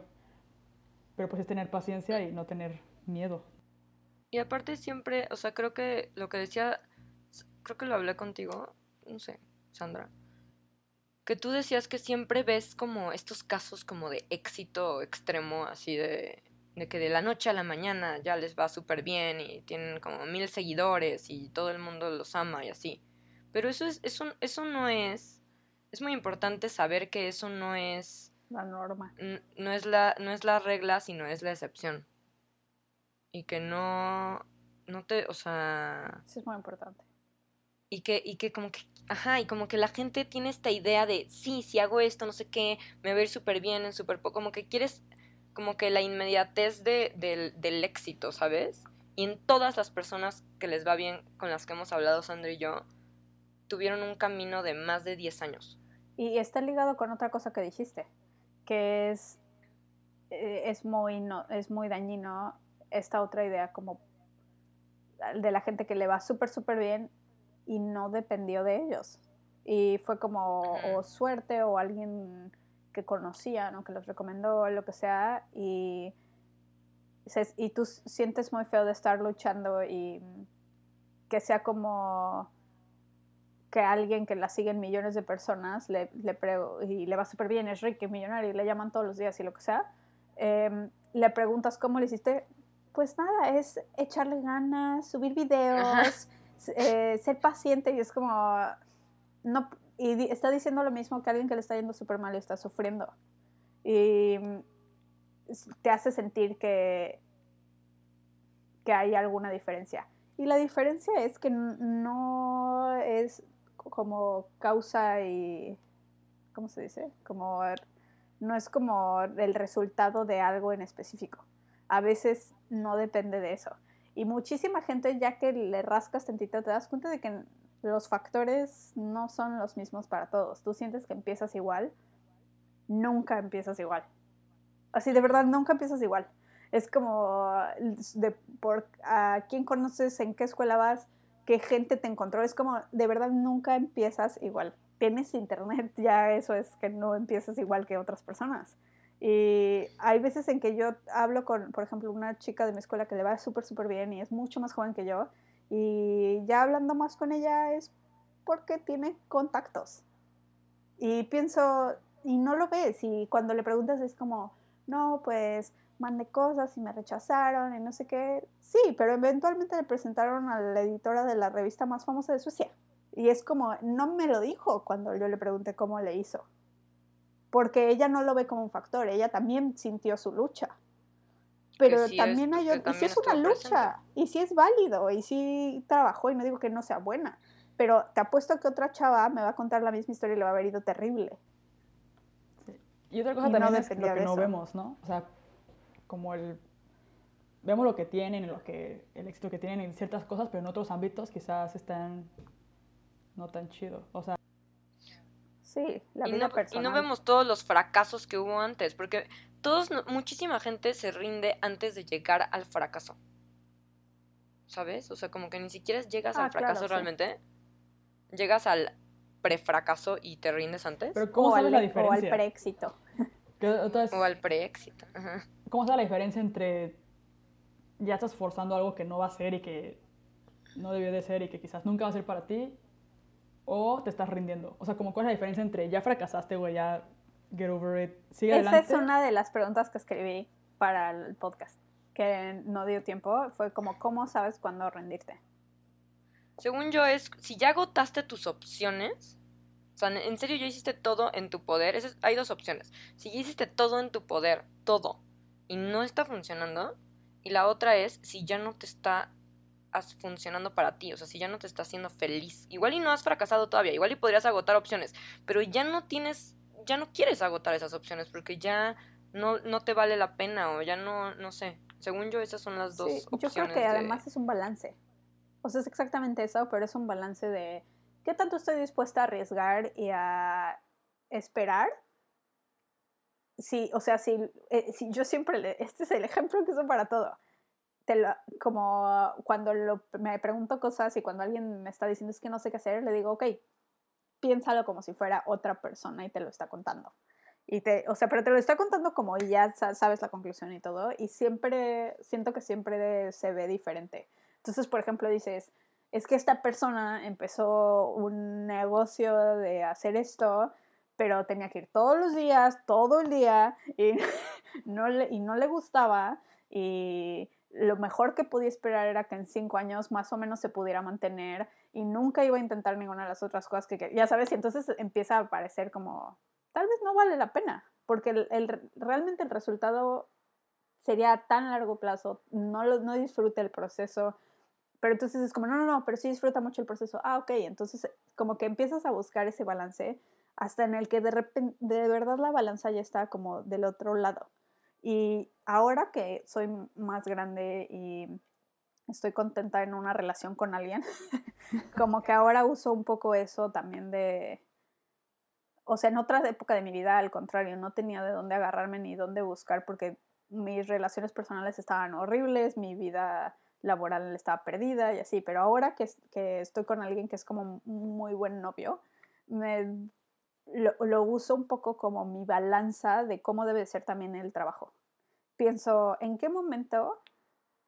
O sea, cuando he tenido problemas con él, no me ha pasado, es como, sé que vale la pena resolverlos porque estoy muy segura de que quiero estar con él. Y pienso, se siente muy parecido cuando en un, un problema en el trabajo es así. Cuando realmente siento que lo que va a pasar vale tanto la pena que sufrirlo, buscarle o lo que sea.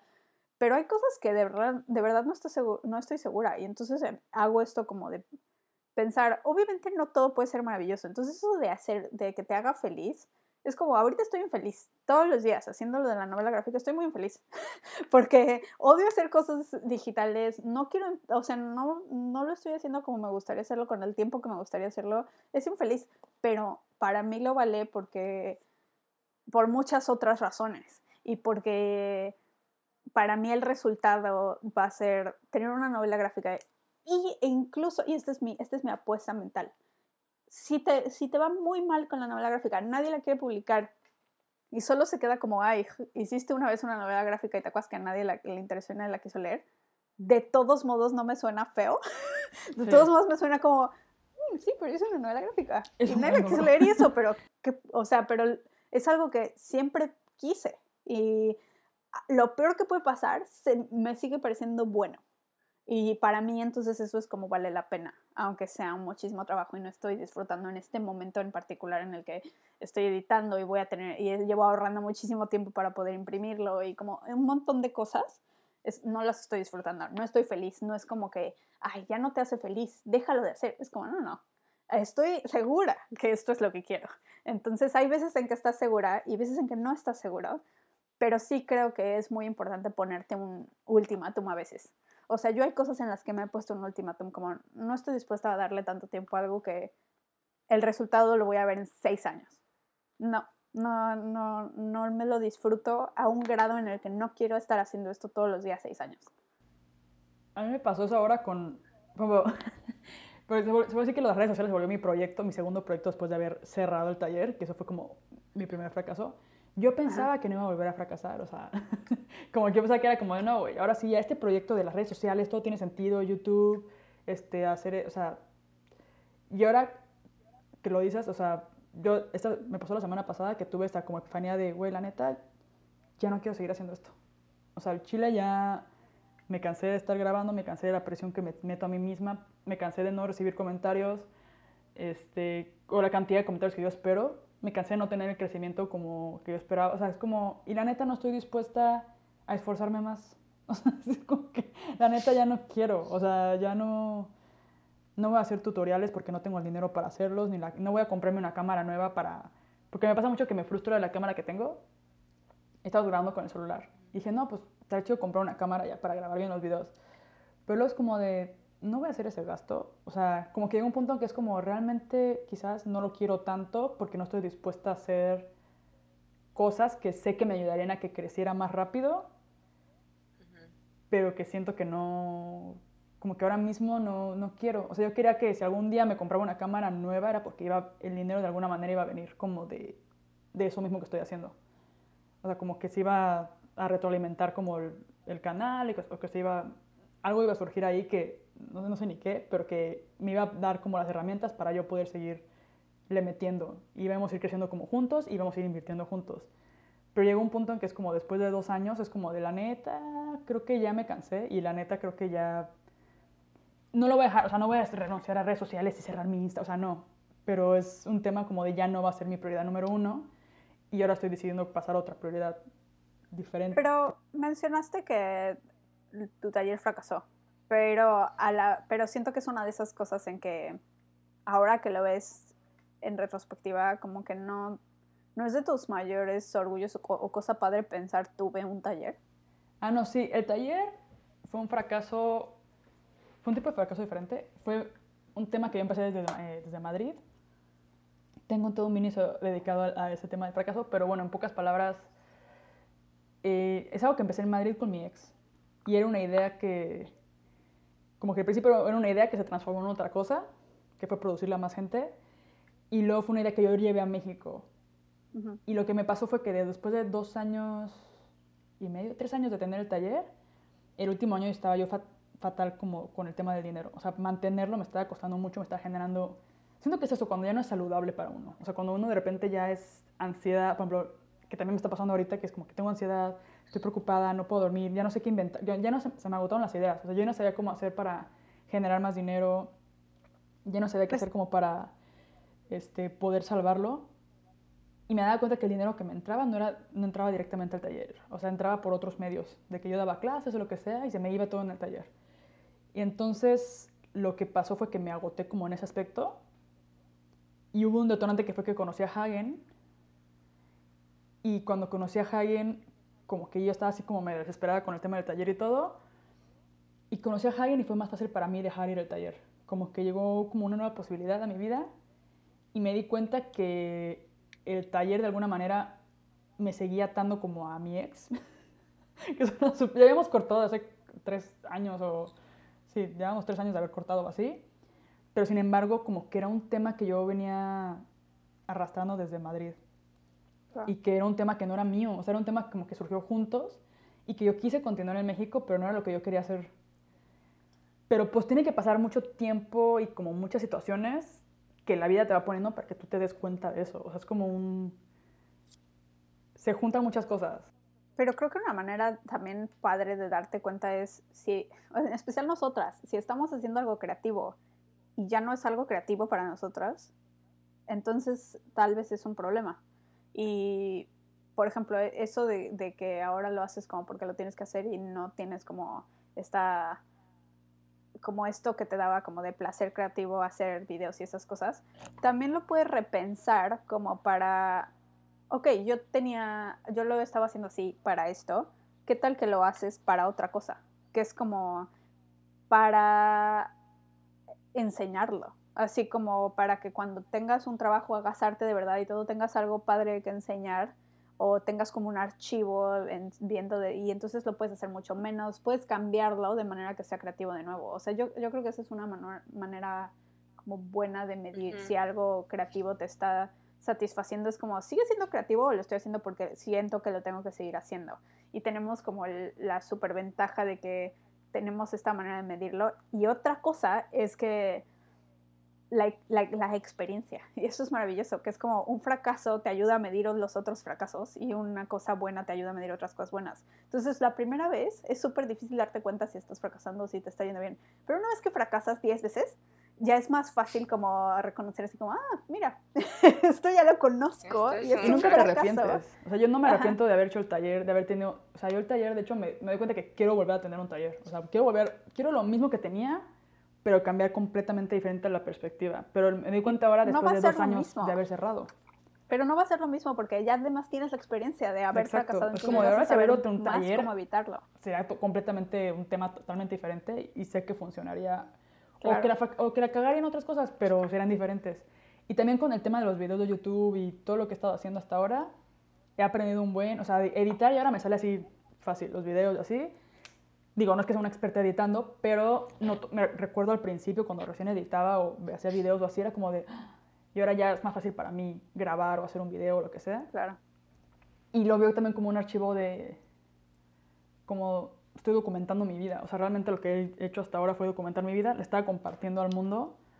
Pensaba que con eso iba a tener como, iba a hacer como una especie de comunidad, como Chile iba a tener otra alimentación, iba a hacer cosas no tuvo el impacto que yo quería que, quería tener.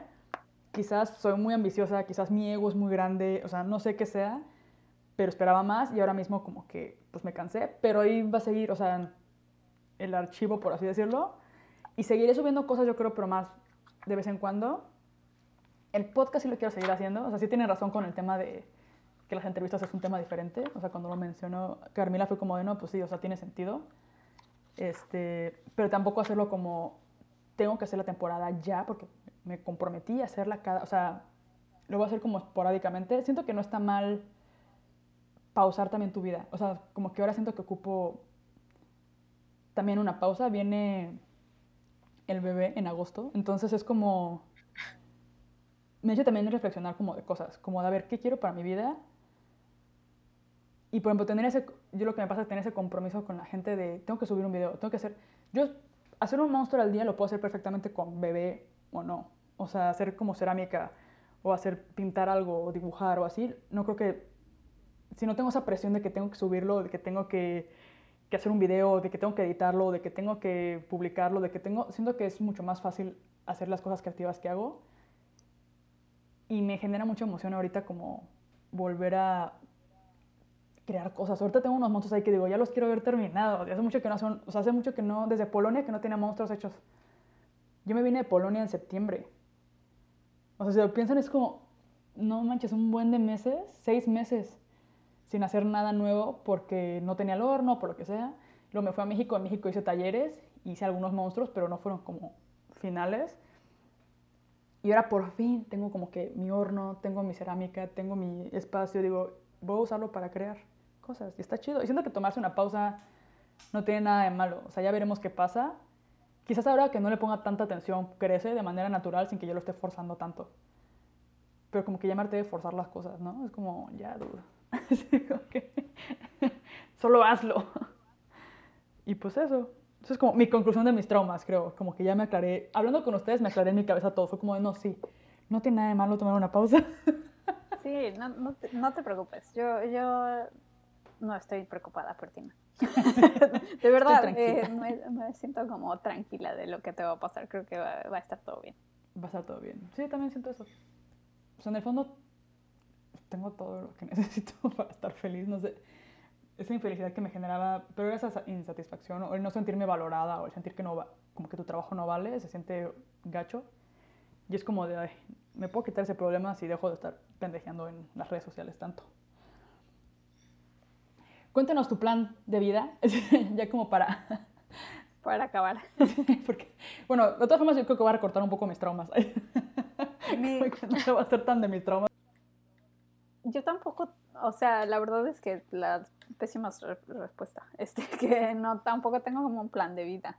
Sé que, o sea, ahorita como que un poco siento que, que intento echarle muchas ganas a dar cada paso y solo veo un poquito más adelante y tengo como la esperanza de que si hago eso, eventualmente voy a llegar a, algo que quiera o algo que esté bien.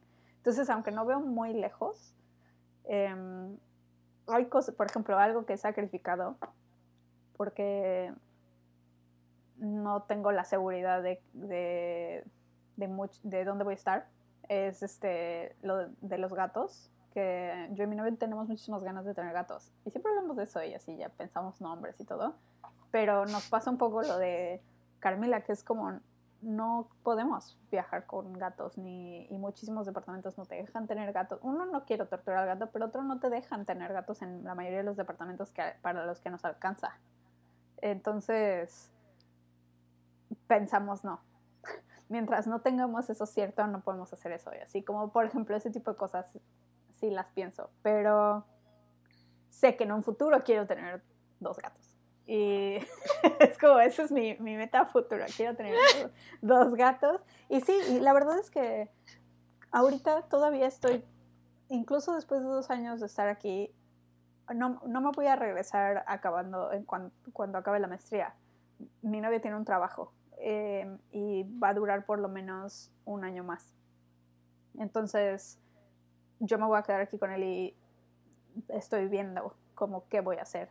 Probablemente como tengo que buscar un trabajo o algo así porque no voy a tener beca en cuanto acabe la, la maestría y con mi trabajo como de freelance no me alcanza porque gano en pesos, o sea, la mayoría de mis clientes son mexicanos. Entonces, se ríen las coronas de mis pesos. Este, entonces, tengo, tengo que ver qué va a pasar y no puedo trabajar aquí freelance porque todo un show. O sea, si no ganas suficiente no te puedes registrar como freelance y si, y si eres freelance tienes que pagar 40% de impuestos. En fin, este... Y bodorrio. no, o sea, no importa, no, no, o sea, estamos en la misma situación. Sí tengo papeles. Solo ser freelance en Suecia es difícil tienes que ganar cierto dinero para que puedas vivir de ser freelance. O sea, la mayoría de la gente tiene, aunque sea un trabajo de medio tiempo de algo así, porque se, registrarte solo de freelance, tienes que ya ser como un freelance muy activo para que te funcione. Pero, en fin, no, esas son como cosas más burocráticas. Entonces, no sé exactamente qué voy a hacer cuando acabe. La verdad es que yo ahorita todavía no quiero abandonar el sueño de que tal vez en alguna situación puedo publicar mi novela gráfica. Em, el problema principal no solo es que nunca he hecho una novela gráfica y tal vez a nadie le interesa y no tengo idea porque no sé bien cómo funciona ese mundo, sino que ya hablando con gente que ha publicado sus novelas gráficas, la mayoría de, como que tomas cualquier oportunidad, ¿no? No eres, un, no eres de renombre, no te puedes dar a, no te puedes cotizar y decir, solo publico con Penguin y por este dinero, no, ni siquiera tengo un agente o lo que sea. Entonces, mucha gente, la gran mayoría de la gente que conozco publicada, le pagaron una miseria que yo no puedo creer por sus libros. Y me dicen, pero es que te da otras oportunidades. O sea, básicamente de donde han ganado dinero es como de hablar en universidades o de ir a cosas así, que no me interesa hacer nada. Entonces pienso, no sé si quiero eso, como nada de dinero, que alguien tenga los derechos de mi novela gráfica y yo tenga que además hablar en la universidad de no sé qué, o sea, es como, suena un maltrato. para mí un buen trato sería o que me pagaran mejor, o que tal vez yo lo pudiera vender por mi cuenta, pero entonces, o sea, hay un montón de como obstáculos prácticos que quiero resolver. Entonces, esa es la primera cosa, porque la quiero, quiero tener un, poco de tiempo para traducirla, porque me toma mucho tiempo y lo, lo escribo a mano. Y, mm, ¿Está en español o en inglés? Ahorita está en inglés porque lo necesito tener en inglés para la graduación, pero lo quiero tener en español. Entonces también sería como el tiempo de traducirlo y todo. eso. tengo un montón de proyectos personales que tengo que acabar. Hay unas cosas de mi marca este, que tengo que hacer y tengo pendientes y las pausé porque estoy haciendo este otro proyecto. Obviamente quiero retomar Ponycats y todo, pero la verdad es que la realidad es que tal vez tenga que conseguir un trabajo aquí. Y ese es otro tema, porque no sé sueco. Entonces, ¿qué trabajo me va a querer? Porque un trabajo casual que puedas tener como de medio tiempo, probablemente es un trabajo como de servicios y claramente tienes que poder hablar. Este, entonces, ahorita tengo un montón de esos miedos y esas dudas, pero eso es, y tengo muchas ganas de ir a México porque no he ido en dos años. Entonces, y, eso ha sido muy difícil para mí estando aquí y lo tomo mucho en cuenta para, como cualquier decisión que vaya a tomar, porque a veces decimos, no, pues es que no creo que nos queramos quedar en Suecia, o si, o sea, ya dónde nos iríamos, o si sí, o bla, bla, bla. Y siempre pienso, en la situación en la que estamos ahorita, un poco a donde vaya estoy atrapada en el lugar, porque no tengo dinero para estar yendo y viniendo. Entonces, si voy a un lugar, ¿cuántos años voy a estar sin poder volver a México? Y si voy a México me da miedo no poder volver, si me entiendes? Es como, eh, es un poco, sí estoy atada un poco al lugar a donde voy. Entonces, ahorita quiero ahorrar para ir a México, quiero ver cómo qué va a pasar cuando acabe y seguir con los proyectos que ya tengo, pero como que tengo un poquito me da ilusión ver que a mi novio le va bien. Porque veo como el, como que este, su, trabajo un poco ha cambiado su vida. ¿En qué trabaja él? Trabaja en una cosa de la universidad. Eh, trabajaba primero en un centro de investigación, como un poco de interno, internship. Y ahora está haciendo ¿qué es eso? Pasantía o prácticas o lo que sea. Y ahorita está haciendo, ahorita sí en un trabajo, trabajo que es, este, es jefe de una organización de una cosa de la universidad de alumnos. Se llaman naciones, pero en fin. Y, o sea, es muy bueno su trabajo y le gusta su trabajo y todo, pero también me ha hecho ver como qué tan, qué tanto tiempo llevo yo en un trabajo aislada en el que nunca veo a nadie o en el que cuando veo a alguien es como por momentos muy cortos y como que es, no sé, siento que su vida ha mejorado muchísimo por su trabajo y me hizo un poco perderle miedo a, o sea, como desvincular esta idea que yo siempre he tenido de si consigo un trabajo que no sea mi sueño dorado es un fracaso. Ya sabes, de inmediato estoy abandonando todas mis ilusiones y etcétera.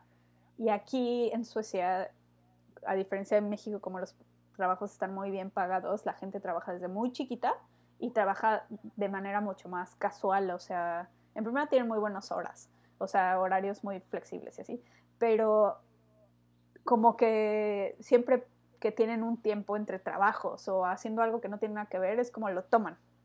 Y es algo que yo nunca había considerado y ahora pienso, no sé, tal vez necesito estar en algún lugar para poder hacer amigos. Ahora que ya no voy a tener la escuela o que no voy a ver a gente en ningún otro lado, tal vez eh, tener un trabajo, aunque sea de medio tiempo o algo así, me ayuda a ver a otras personas, a, poder acostumbrarme al idioma, a poder este, arrancar mis proyectos sin la presión de si no logro tener mucho dinero inmediatamente con mis proyectos, eh, soy un fracaso. Y tener ese peso constantemente, que es lo que llevo sintiendo estos dos años, porque incluso con la beca siento que trabajo muchísimo y no logro como juntar el dinero que necesito.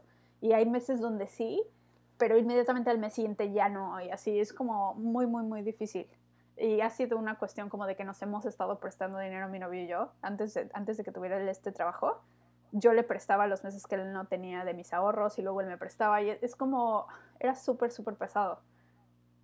Y, a veces siento que daña lo que hago, que tenga tanta presión en que me vaya bien monetariamente. Sí.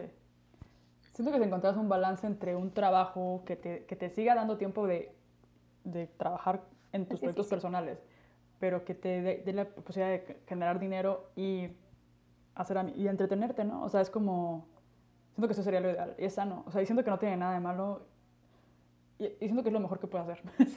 Yo también lo haría acá, o sea, lo he pensado, pero no sé, como tampoco hablo el idioma, tampoco, y pues por eso voy a clases de alemán, o sea, las clases de alemán, digo, no me dan dinero, más bien yo les doy, pero, pero me ha ayudado para ver gente eh, idealmente, si, o sea, si pudieras, lo harías, ¿no? Sí, o sea, siento que sí. Y, si haces algo que tenga que ver con lo que haces, que mejor.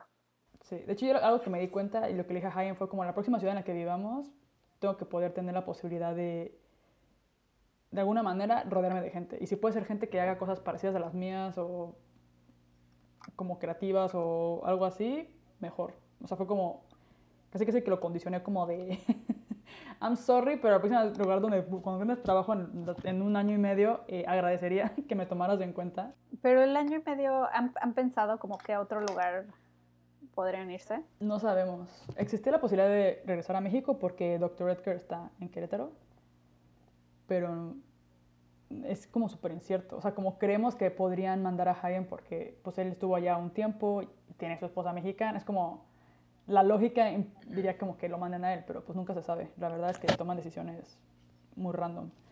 Y si no, pues él dice que buscará trabajo ya en otro lugar, o sea, en otra empresa. Y quizás aquí en Alemania, pues por lo de las prestaciones. Pero sí, no, no sé. Pero sí, pues depende mucho del trabajo de él. Claro. Pero sí, y te iba a comentar de lo que decías de que no, pues ahorita mis metas son como, como muy cercanas o algo así dijiste, ¿no? Como que no sí, Sí, Siento que eso está, yo estaba en las dos partes. Esto, cuando estaba con el taller, vivía mucho el día a día y tenía como proyectos más... No tenía como proyectos como súper a largo plazo ni nada, era más bien como que estaba disfrutando el día a día y tenía como los proyectos que se me estaban presentando en ese momento era lo que estaba haciendo. O en ese año, era como un planeado ese año. Y después pasé la siguiente etapa cuando cerré el taller, que me vine y, empecé este, este proyecto como de, de redes sociales y así. Ahí sí me volví como más planeadora de, ok, visual, como que era como de, vamos a ver planes a un año, tres años, cinco años, así como cómo quería hacer todo. Y me di cuenta que es más saludable vivir el día a día. O sea, como yo echo de menos la Pau, la mentalidad que yo tenía cuando estaba en, en el taller, que era más como de disfrutar el taller, ir al día a día, el, qué producto tenemos ahora, a ver, vamos a ver cómo lo resolvemos, no sé qué, que estar pensando, porque es muy, es dañino, porque el tener tantas metas a futuro está bien, o sea, está bien tener como un espectro general, pero cuando te enfocas tanto como en...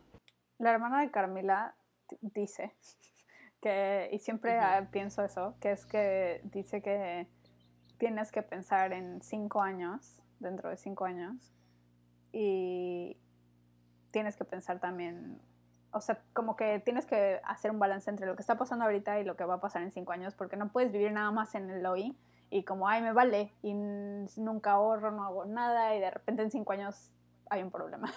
y, pero tampoco puedes estar nada más viviendo para dentro de cinco años y sufriendo el hoy. Y el chiste es encontrar el balance, ¿no? Y la verdad es que, o sea, digo esto, pero no creas que estoy viviendo el día a día. O sea, pregúntale a mi novio, seguro me odia, porque siempre es como, ¿qué va a pasar en un año?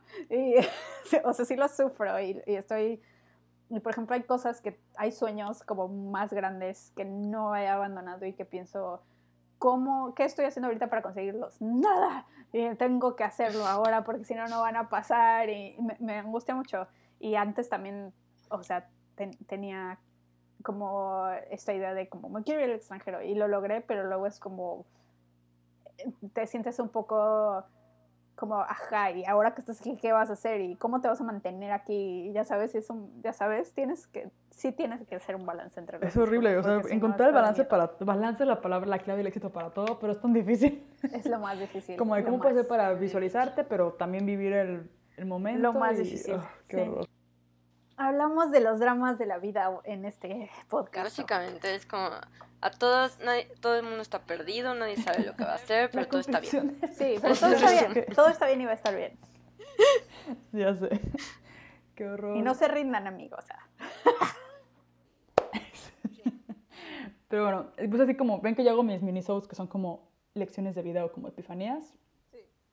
Les quería preguntar cuál ha sido su lección o su epifanía que han tenido como más reciente? O algo que les haya pasado que ha sido como un... como que algún aprendizaje o... Es muy buena pregunta. Yo tengo una, pero es que te juro que llevo todo el tiempo buscándolo y no me acuerdo. La otra vez me pasó lo mismo. Buscándolo. Es que hay una frase que les quería decir que es perfecto para esto. O sea, es como el de lo que estamos hablando justamente. Pero si me dan un segundo. Si te damos un segundo. ¿Eh? Si te damos un segundo. Tú puedes, tú puedes contar la tuya. a ver, es que yo no la tengo, a ver, no la tengo fresca. Em, yo pienso que lo que la te voy a decir, mi epifanía personal, que no sé qué tan útil ni tan interesante sea escuchar para los demás, es que mi maestría es muy valiosa. y es que llevo como mucho tiempo odiándola. Em, me cuesta mucho trabajo la escuela. Me, me es muy difícil, pero no la escuela así como en el sentido de las calificaciones, sino el ambiente escolar. Como, no sé, la estructura de las escuelas me, no, no me encanta. Y, la academia, no, no sé, me, me, cuesta mucho trabajo, pero a la vez siempre he vuelto a la idea de la escuela, o en este caso literalmente volví a la escuela, porque en el fondo siento que no, como que necesito, como que no, no tengo un trabajo exitoso y entonces es una manera de seguir así, de una excusa para seguir haciendo lo que quiero hacer y decir que estoy haciendo algo al respecto, aunque en este momento no esté ganando millones. Ya sabes, es como mi excusa. Pero entonces al principio entré con unas expectativas. Yo quería ir a otra escuela que tenía exactamente como lo que yo buscaba en una maestría de ilustración y de como cosas gráficas. Y no pude porque era en el Reino Unido y tenía que pagar dinero y pues no tenía dinero para pagarlo y lo sentí como una gran tragedia. O sea, pensé, realmente quiero hacer eso y no puedo. Y ni con todas las becas combinadas, aunque me hubieran dado todas las becas ¿Que era Central St. Martins o...? No, era en la Universidad de Edimburgo. Este, pero ni con todas las becas combinadas podía pagarlo. Entonces, y, y deja tú eso, no me habían dado las becas, pero si me las hubieran dado todas, eh, tampoco hubiera podido ir. Entonces fue como, esto no va a pasar, ve a Suecia donde no te cuesta la escuela, es la mejor decisión. Pero ya que entré, todo el tiempo en mi mente lo estaba como comparando con lo que hubiera pensado, que ni siquiera estoy segura, pero me imagino que hubiera sido allá. Y pensaba, esto no me está sirviendo para nada, y estoy gastando muchísimo dinero en ir a la escuela, y esto es una tontería, y bla, bla, bla. Y ahora me está pasando eso que me pasa muy seguido, que es como una tendencia que yo tengo, que es que cuando ya voy a dejar de hacer algo, o ya me voy a ir de un lugar, empiezo a valorarlo. Ajá, muchísimo, así, como ya nunca voy a poder, ya sabes. Pero también es un poco como que ya no tiene un peso, ya no tiene peso, ya no siento voy a estar aquí dos años o entré a hacer esto y hice todo mi esfuerzo para que esto no me sirva de nada, como que ya no tiene la presión de la expectativa. Entonces me di cuenta de qué tan valioso es estar en un lugar con otras personas que les puedes preguntar cosas y que son gente que hace cosas creativas y que trabaja y que sabe como lo que hay detrás. Entonces hay una cosa muy padre que hacen en mi escuela, que es la más padre de mi maestría, lo, lo único que siento que realmente aprendí y valió mucho la pena, que es que tienen toda una cosa que se llaman feedback sessions. Y lo, lo vamos a incorporar ahora en, en Ponycats un poco. Eh, de hecho, luego quiero hablar más de eso como en, otras, en otras cosas, pero es como básicamente estructuras para que con los maestros o con la gente que trabajas te ayuden. Y, y no solo eso, solamente que, esté, que haya otras personas y que puedas hablar con ellos como para algo muy sencillo, que les digas dónde puedo imprimir. Y esta como idea de comunidad es, se me hace maravilloso. Y se me hace muy padre que todo el tiempo te estás enterando de cosas que pasan. Y eh, le estoy sacando a la escuela lo mismo que le sacaría si tuviera, si estuviera, si fuera parte de una comunidad muy perdiste? activa de arte. Entonces, ah, por ejemplo, mandan muchos correos que dicen, ay, va a haber esta... Eh... Oh, no. Ay, no. Ya. va, a haber, va a haber esta venta de libros de arte o va a haber esta eh, exhibición o chequen en este lugar hay una beca. Y es como un, gente constantemente diciéndose cosas que tienen que ver con lo que tú haces. Y es algo que, que, que quiero, o sea, por ejemplo, esa sería mi meta más grande en Ponycats, crear como una comunidad o algo en lo que la gente se pueda estar ayudando. Porque ahora siento que la maestría eso me ha dado, me ha dado como la visión de qué padre estar en un espacio en donde todos hagan lo mismo.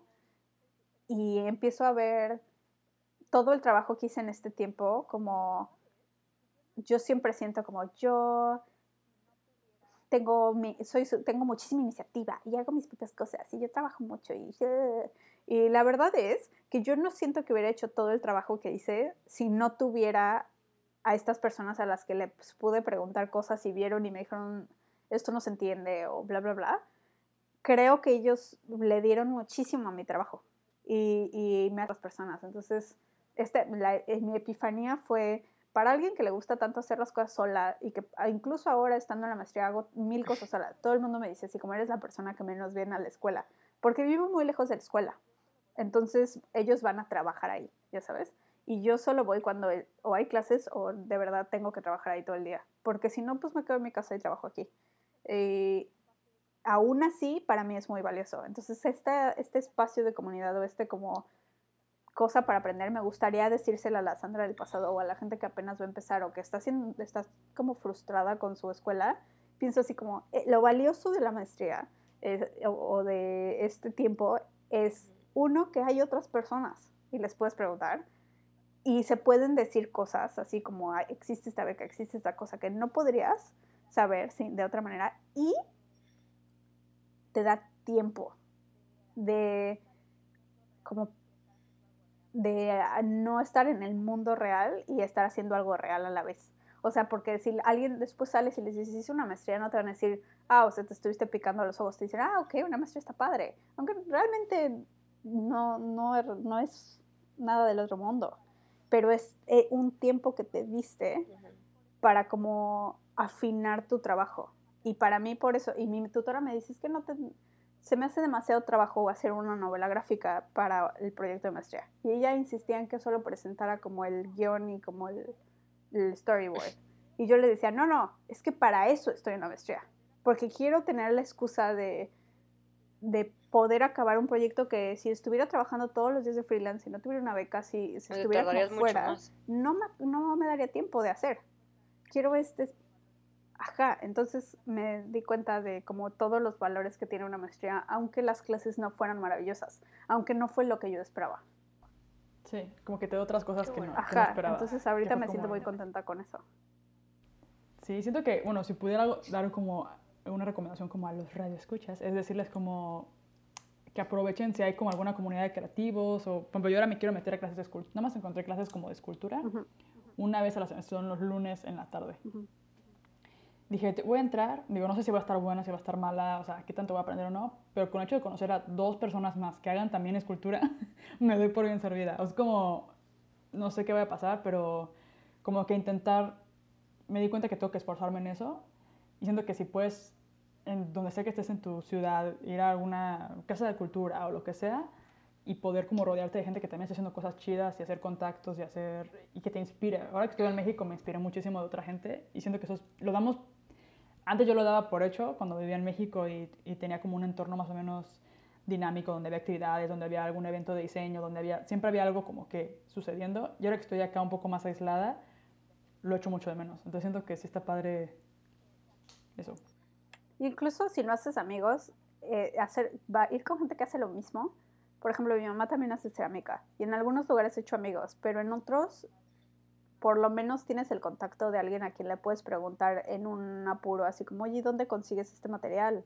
O se dicen entre ellos, hay, hay este espacio, hay esta exhibición, hay este bla, bla, bla. Como que es algo que es, es muy valioso, creo. Es muy enriquece- enriquecedor. ¿Y cuál es tu ¿Ya epifanía? encontraste tu epifanía? Sí, ya pensaste. Oye, alguien, antes de que se nos olvide, quería que nos tomáramos una foto. Ya. Bueno, dinos de tu epifanía. Mi epifanía. ¿La Sí, encontraste? pero no va a significar tanto para ustedes, Ah. perdónenme. Es como esas cosas, ya sabes, como... No, pero está bien, es como lo de la maestría. O es como ustedes no están en una No, pero yo sí siento como esa necesidad. De hecho, te lo decía, que quiero crear una comunidad, o sea, como... Quiero ¿De hacer un taller. houses? No, como... De Tiny House. Ah, sí, también. No, quiero invitar a varias mujeres que conozco que hacen cosas que igual y no son mis amigas muchas, pero como invitarlas y cada vez que vaya creciendo un poco, como que vengan una vez a la, una vez a la- al mes, yo que sé, nos reunamos y platiquemos de nuestros proyectos y nos re- igual nos retroalimentemos y hagamos cosas aquí si quieren, o sea, no aquí, no tiene que ser aquí, puede ser en diferentes lugares. Pero tengo esa idea desde hace mucho tiempo, como... Y la quiero hacer. No, está súper bien. Esa es tu No, esa es epifanía. mi epifanía, eso es lo que me, de- o sea, Ah. como me identifiqué con lo que tú dijiste. Ah, ya, ya, claro. No, Ajá, mi perdón, epifanía que no fue una epifanía fue, voy a tratar de traducir el quote, ¿ok? Ok. La, La cita, cita. perdón.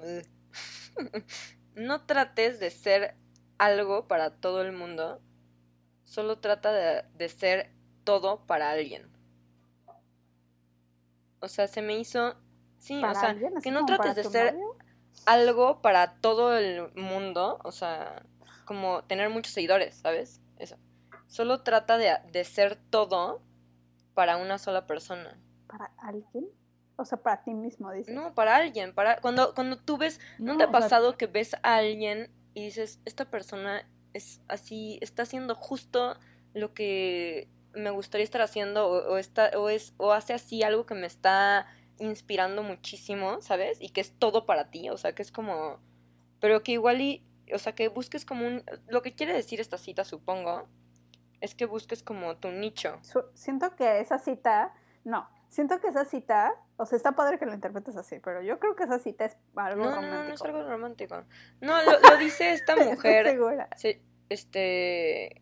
Leandra Medin, ¿ubicas? Ahí tiene un, un, un blog súper famoso que se llama. Man Repeller, Ah, ok, ¿eh? ya entendí la cita, creo, entonces. Ok, a ver, déjame ver si entendí, eh, dime si entendí bien. Que es como, que eh, es como una versión muy elegante del que mucho abarca, poco aprieta. Mm, sí, pero no. Como que mejor solo... No, no, no significa eso, según yo. Ok, bueno, pero, o sea, yo, yo sí pienso, o sea, si nosotros sí pensamos eso, ¿no? Como cuando pensamos qué le gustaría ver a Carmila o qué le gustaría ver a Sandra hace dos años o lo que sea, y eso es lo que haces. O sea, yo lo veo como con mi trabajo. A mí me, me ha... O sea, pon subo un dibujo y hay gente que me ha escrito, me ha escrito en Instagram así párrafos gigantes de- de- de- de un dibujo que hice. O sea, esas y así que me, o sea, no sé.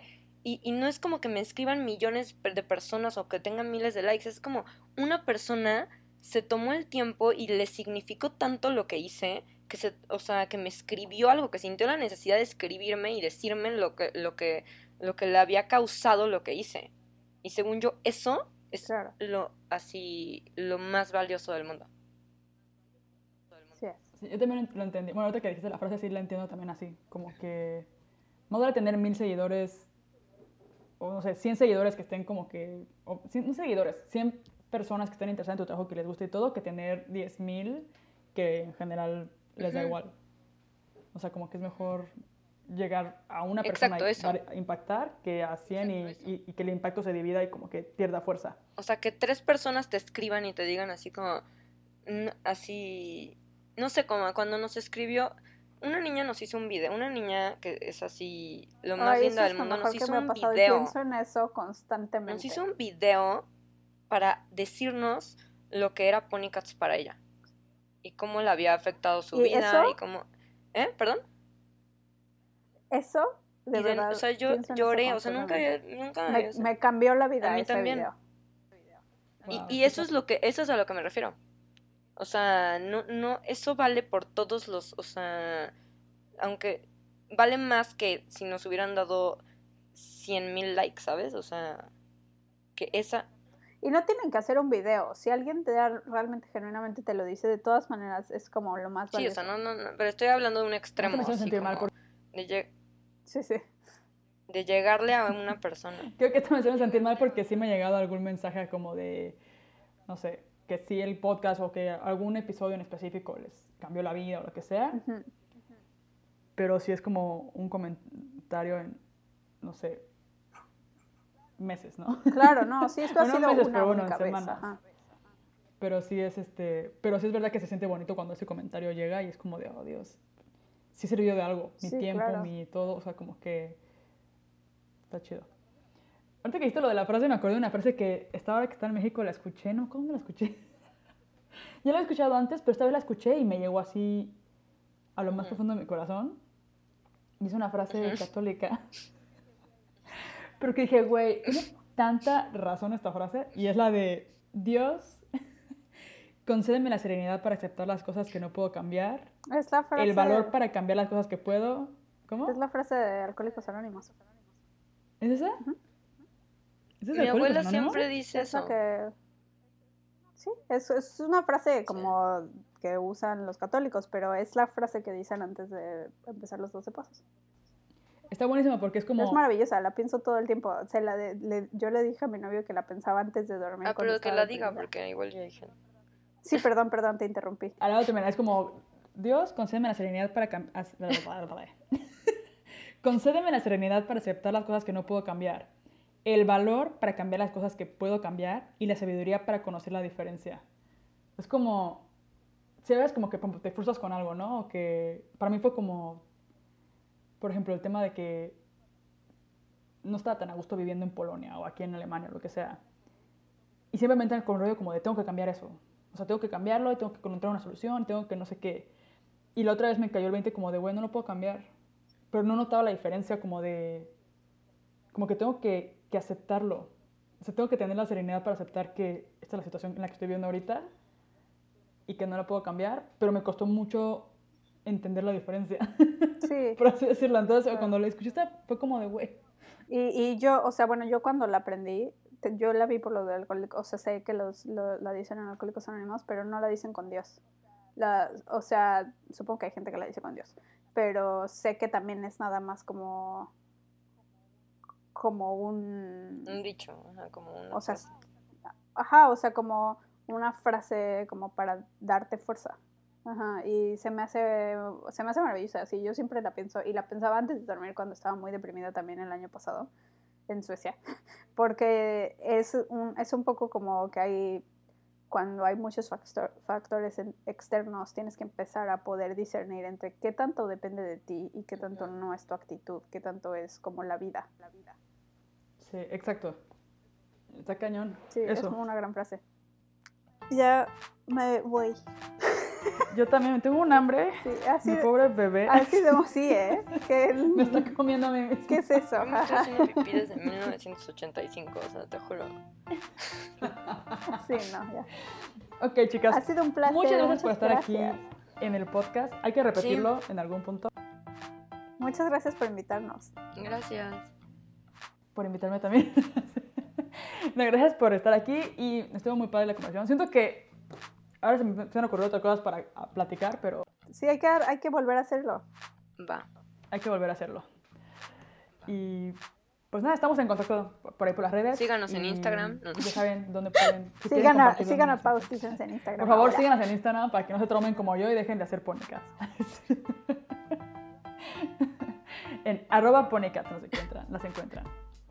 Besos. Nada, chicas, muchas gracias. Nos vemos. Besos.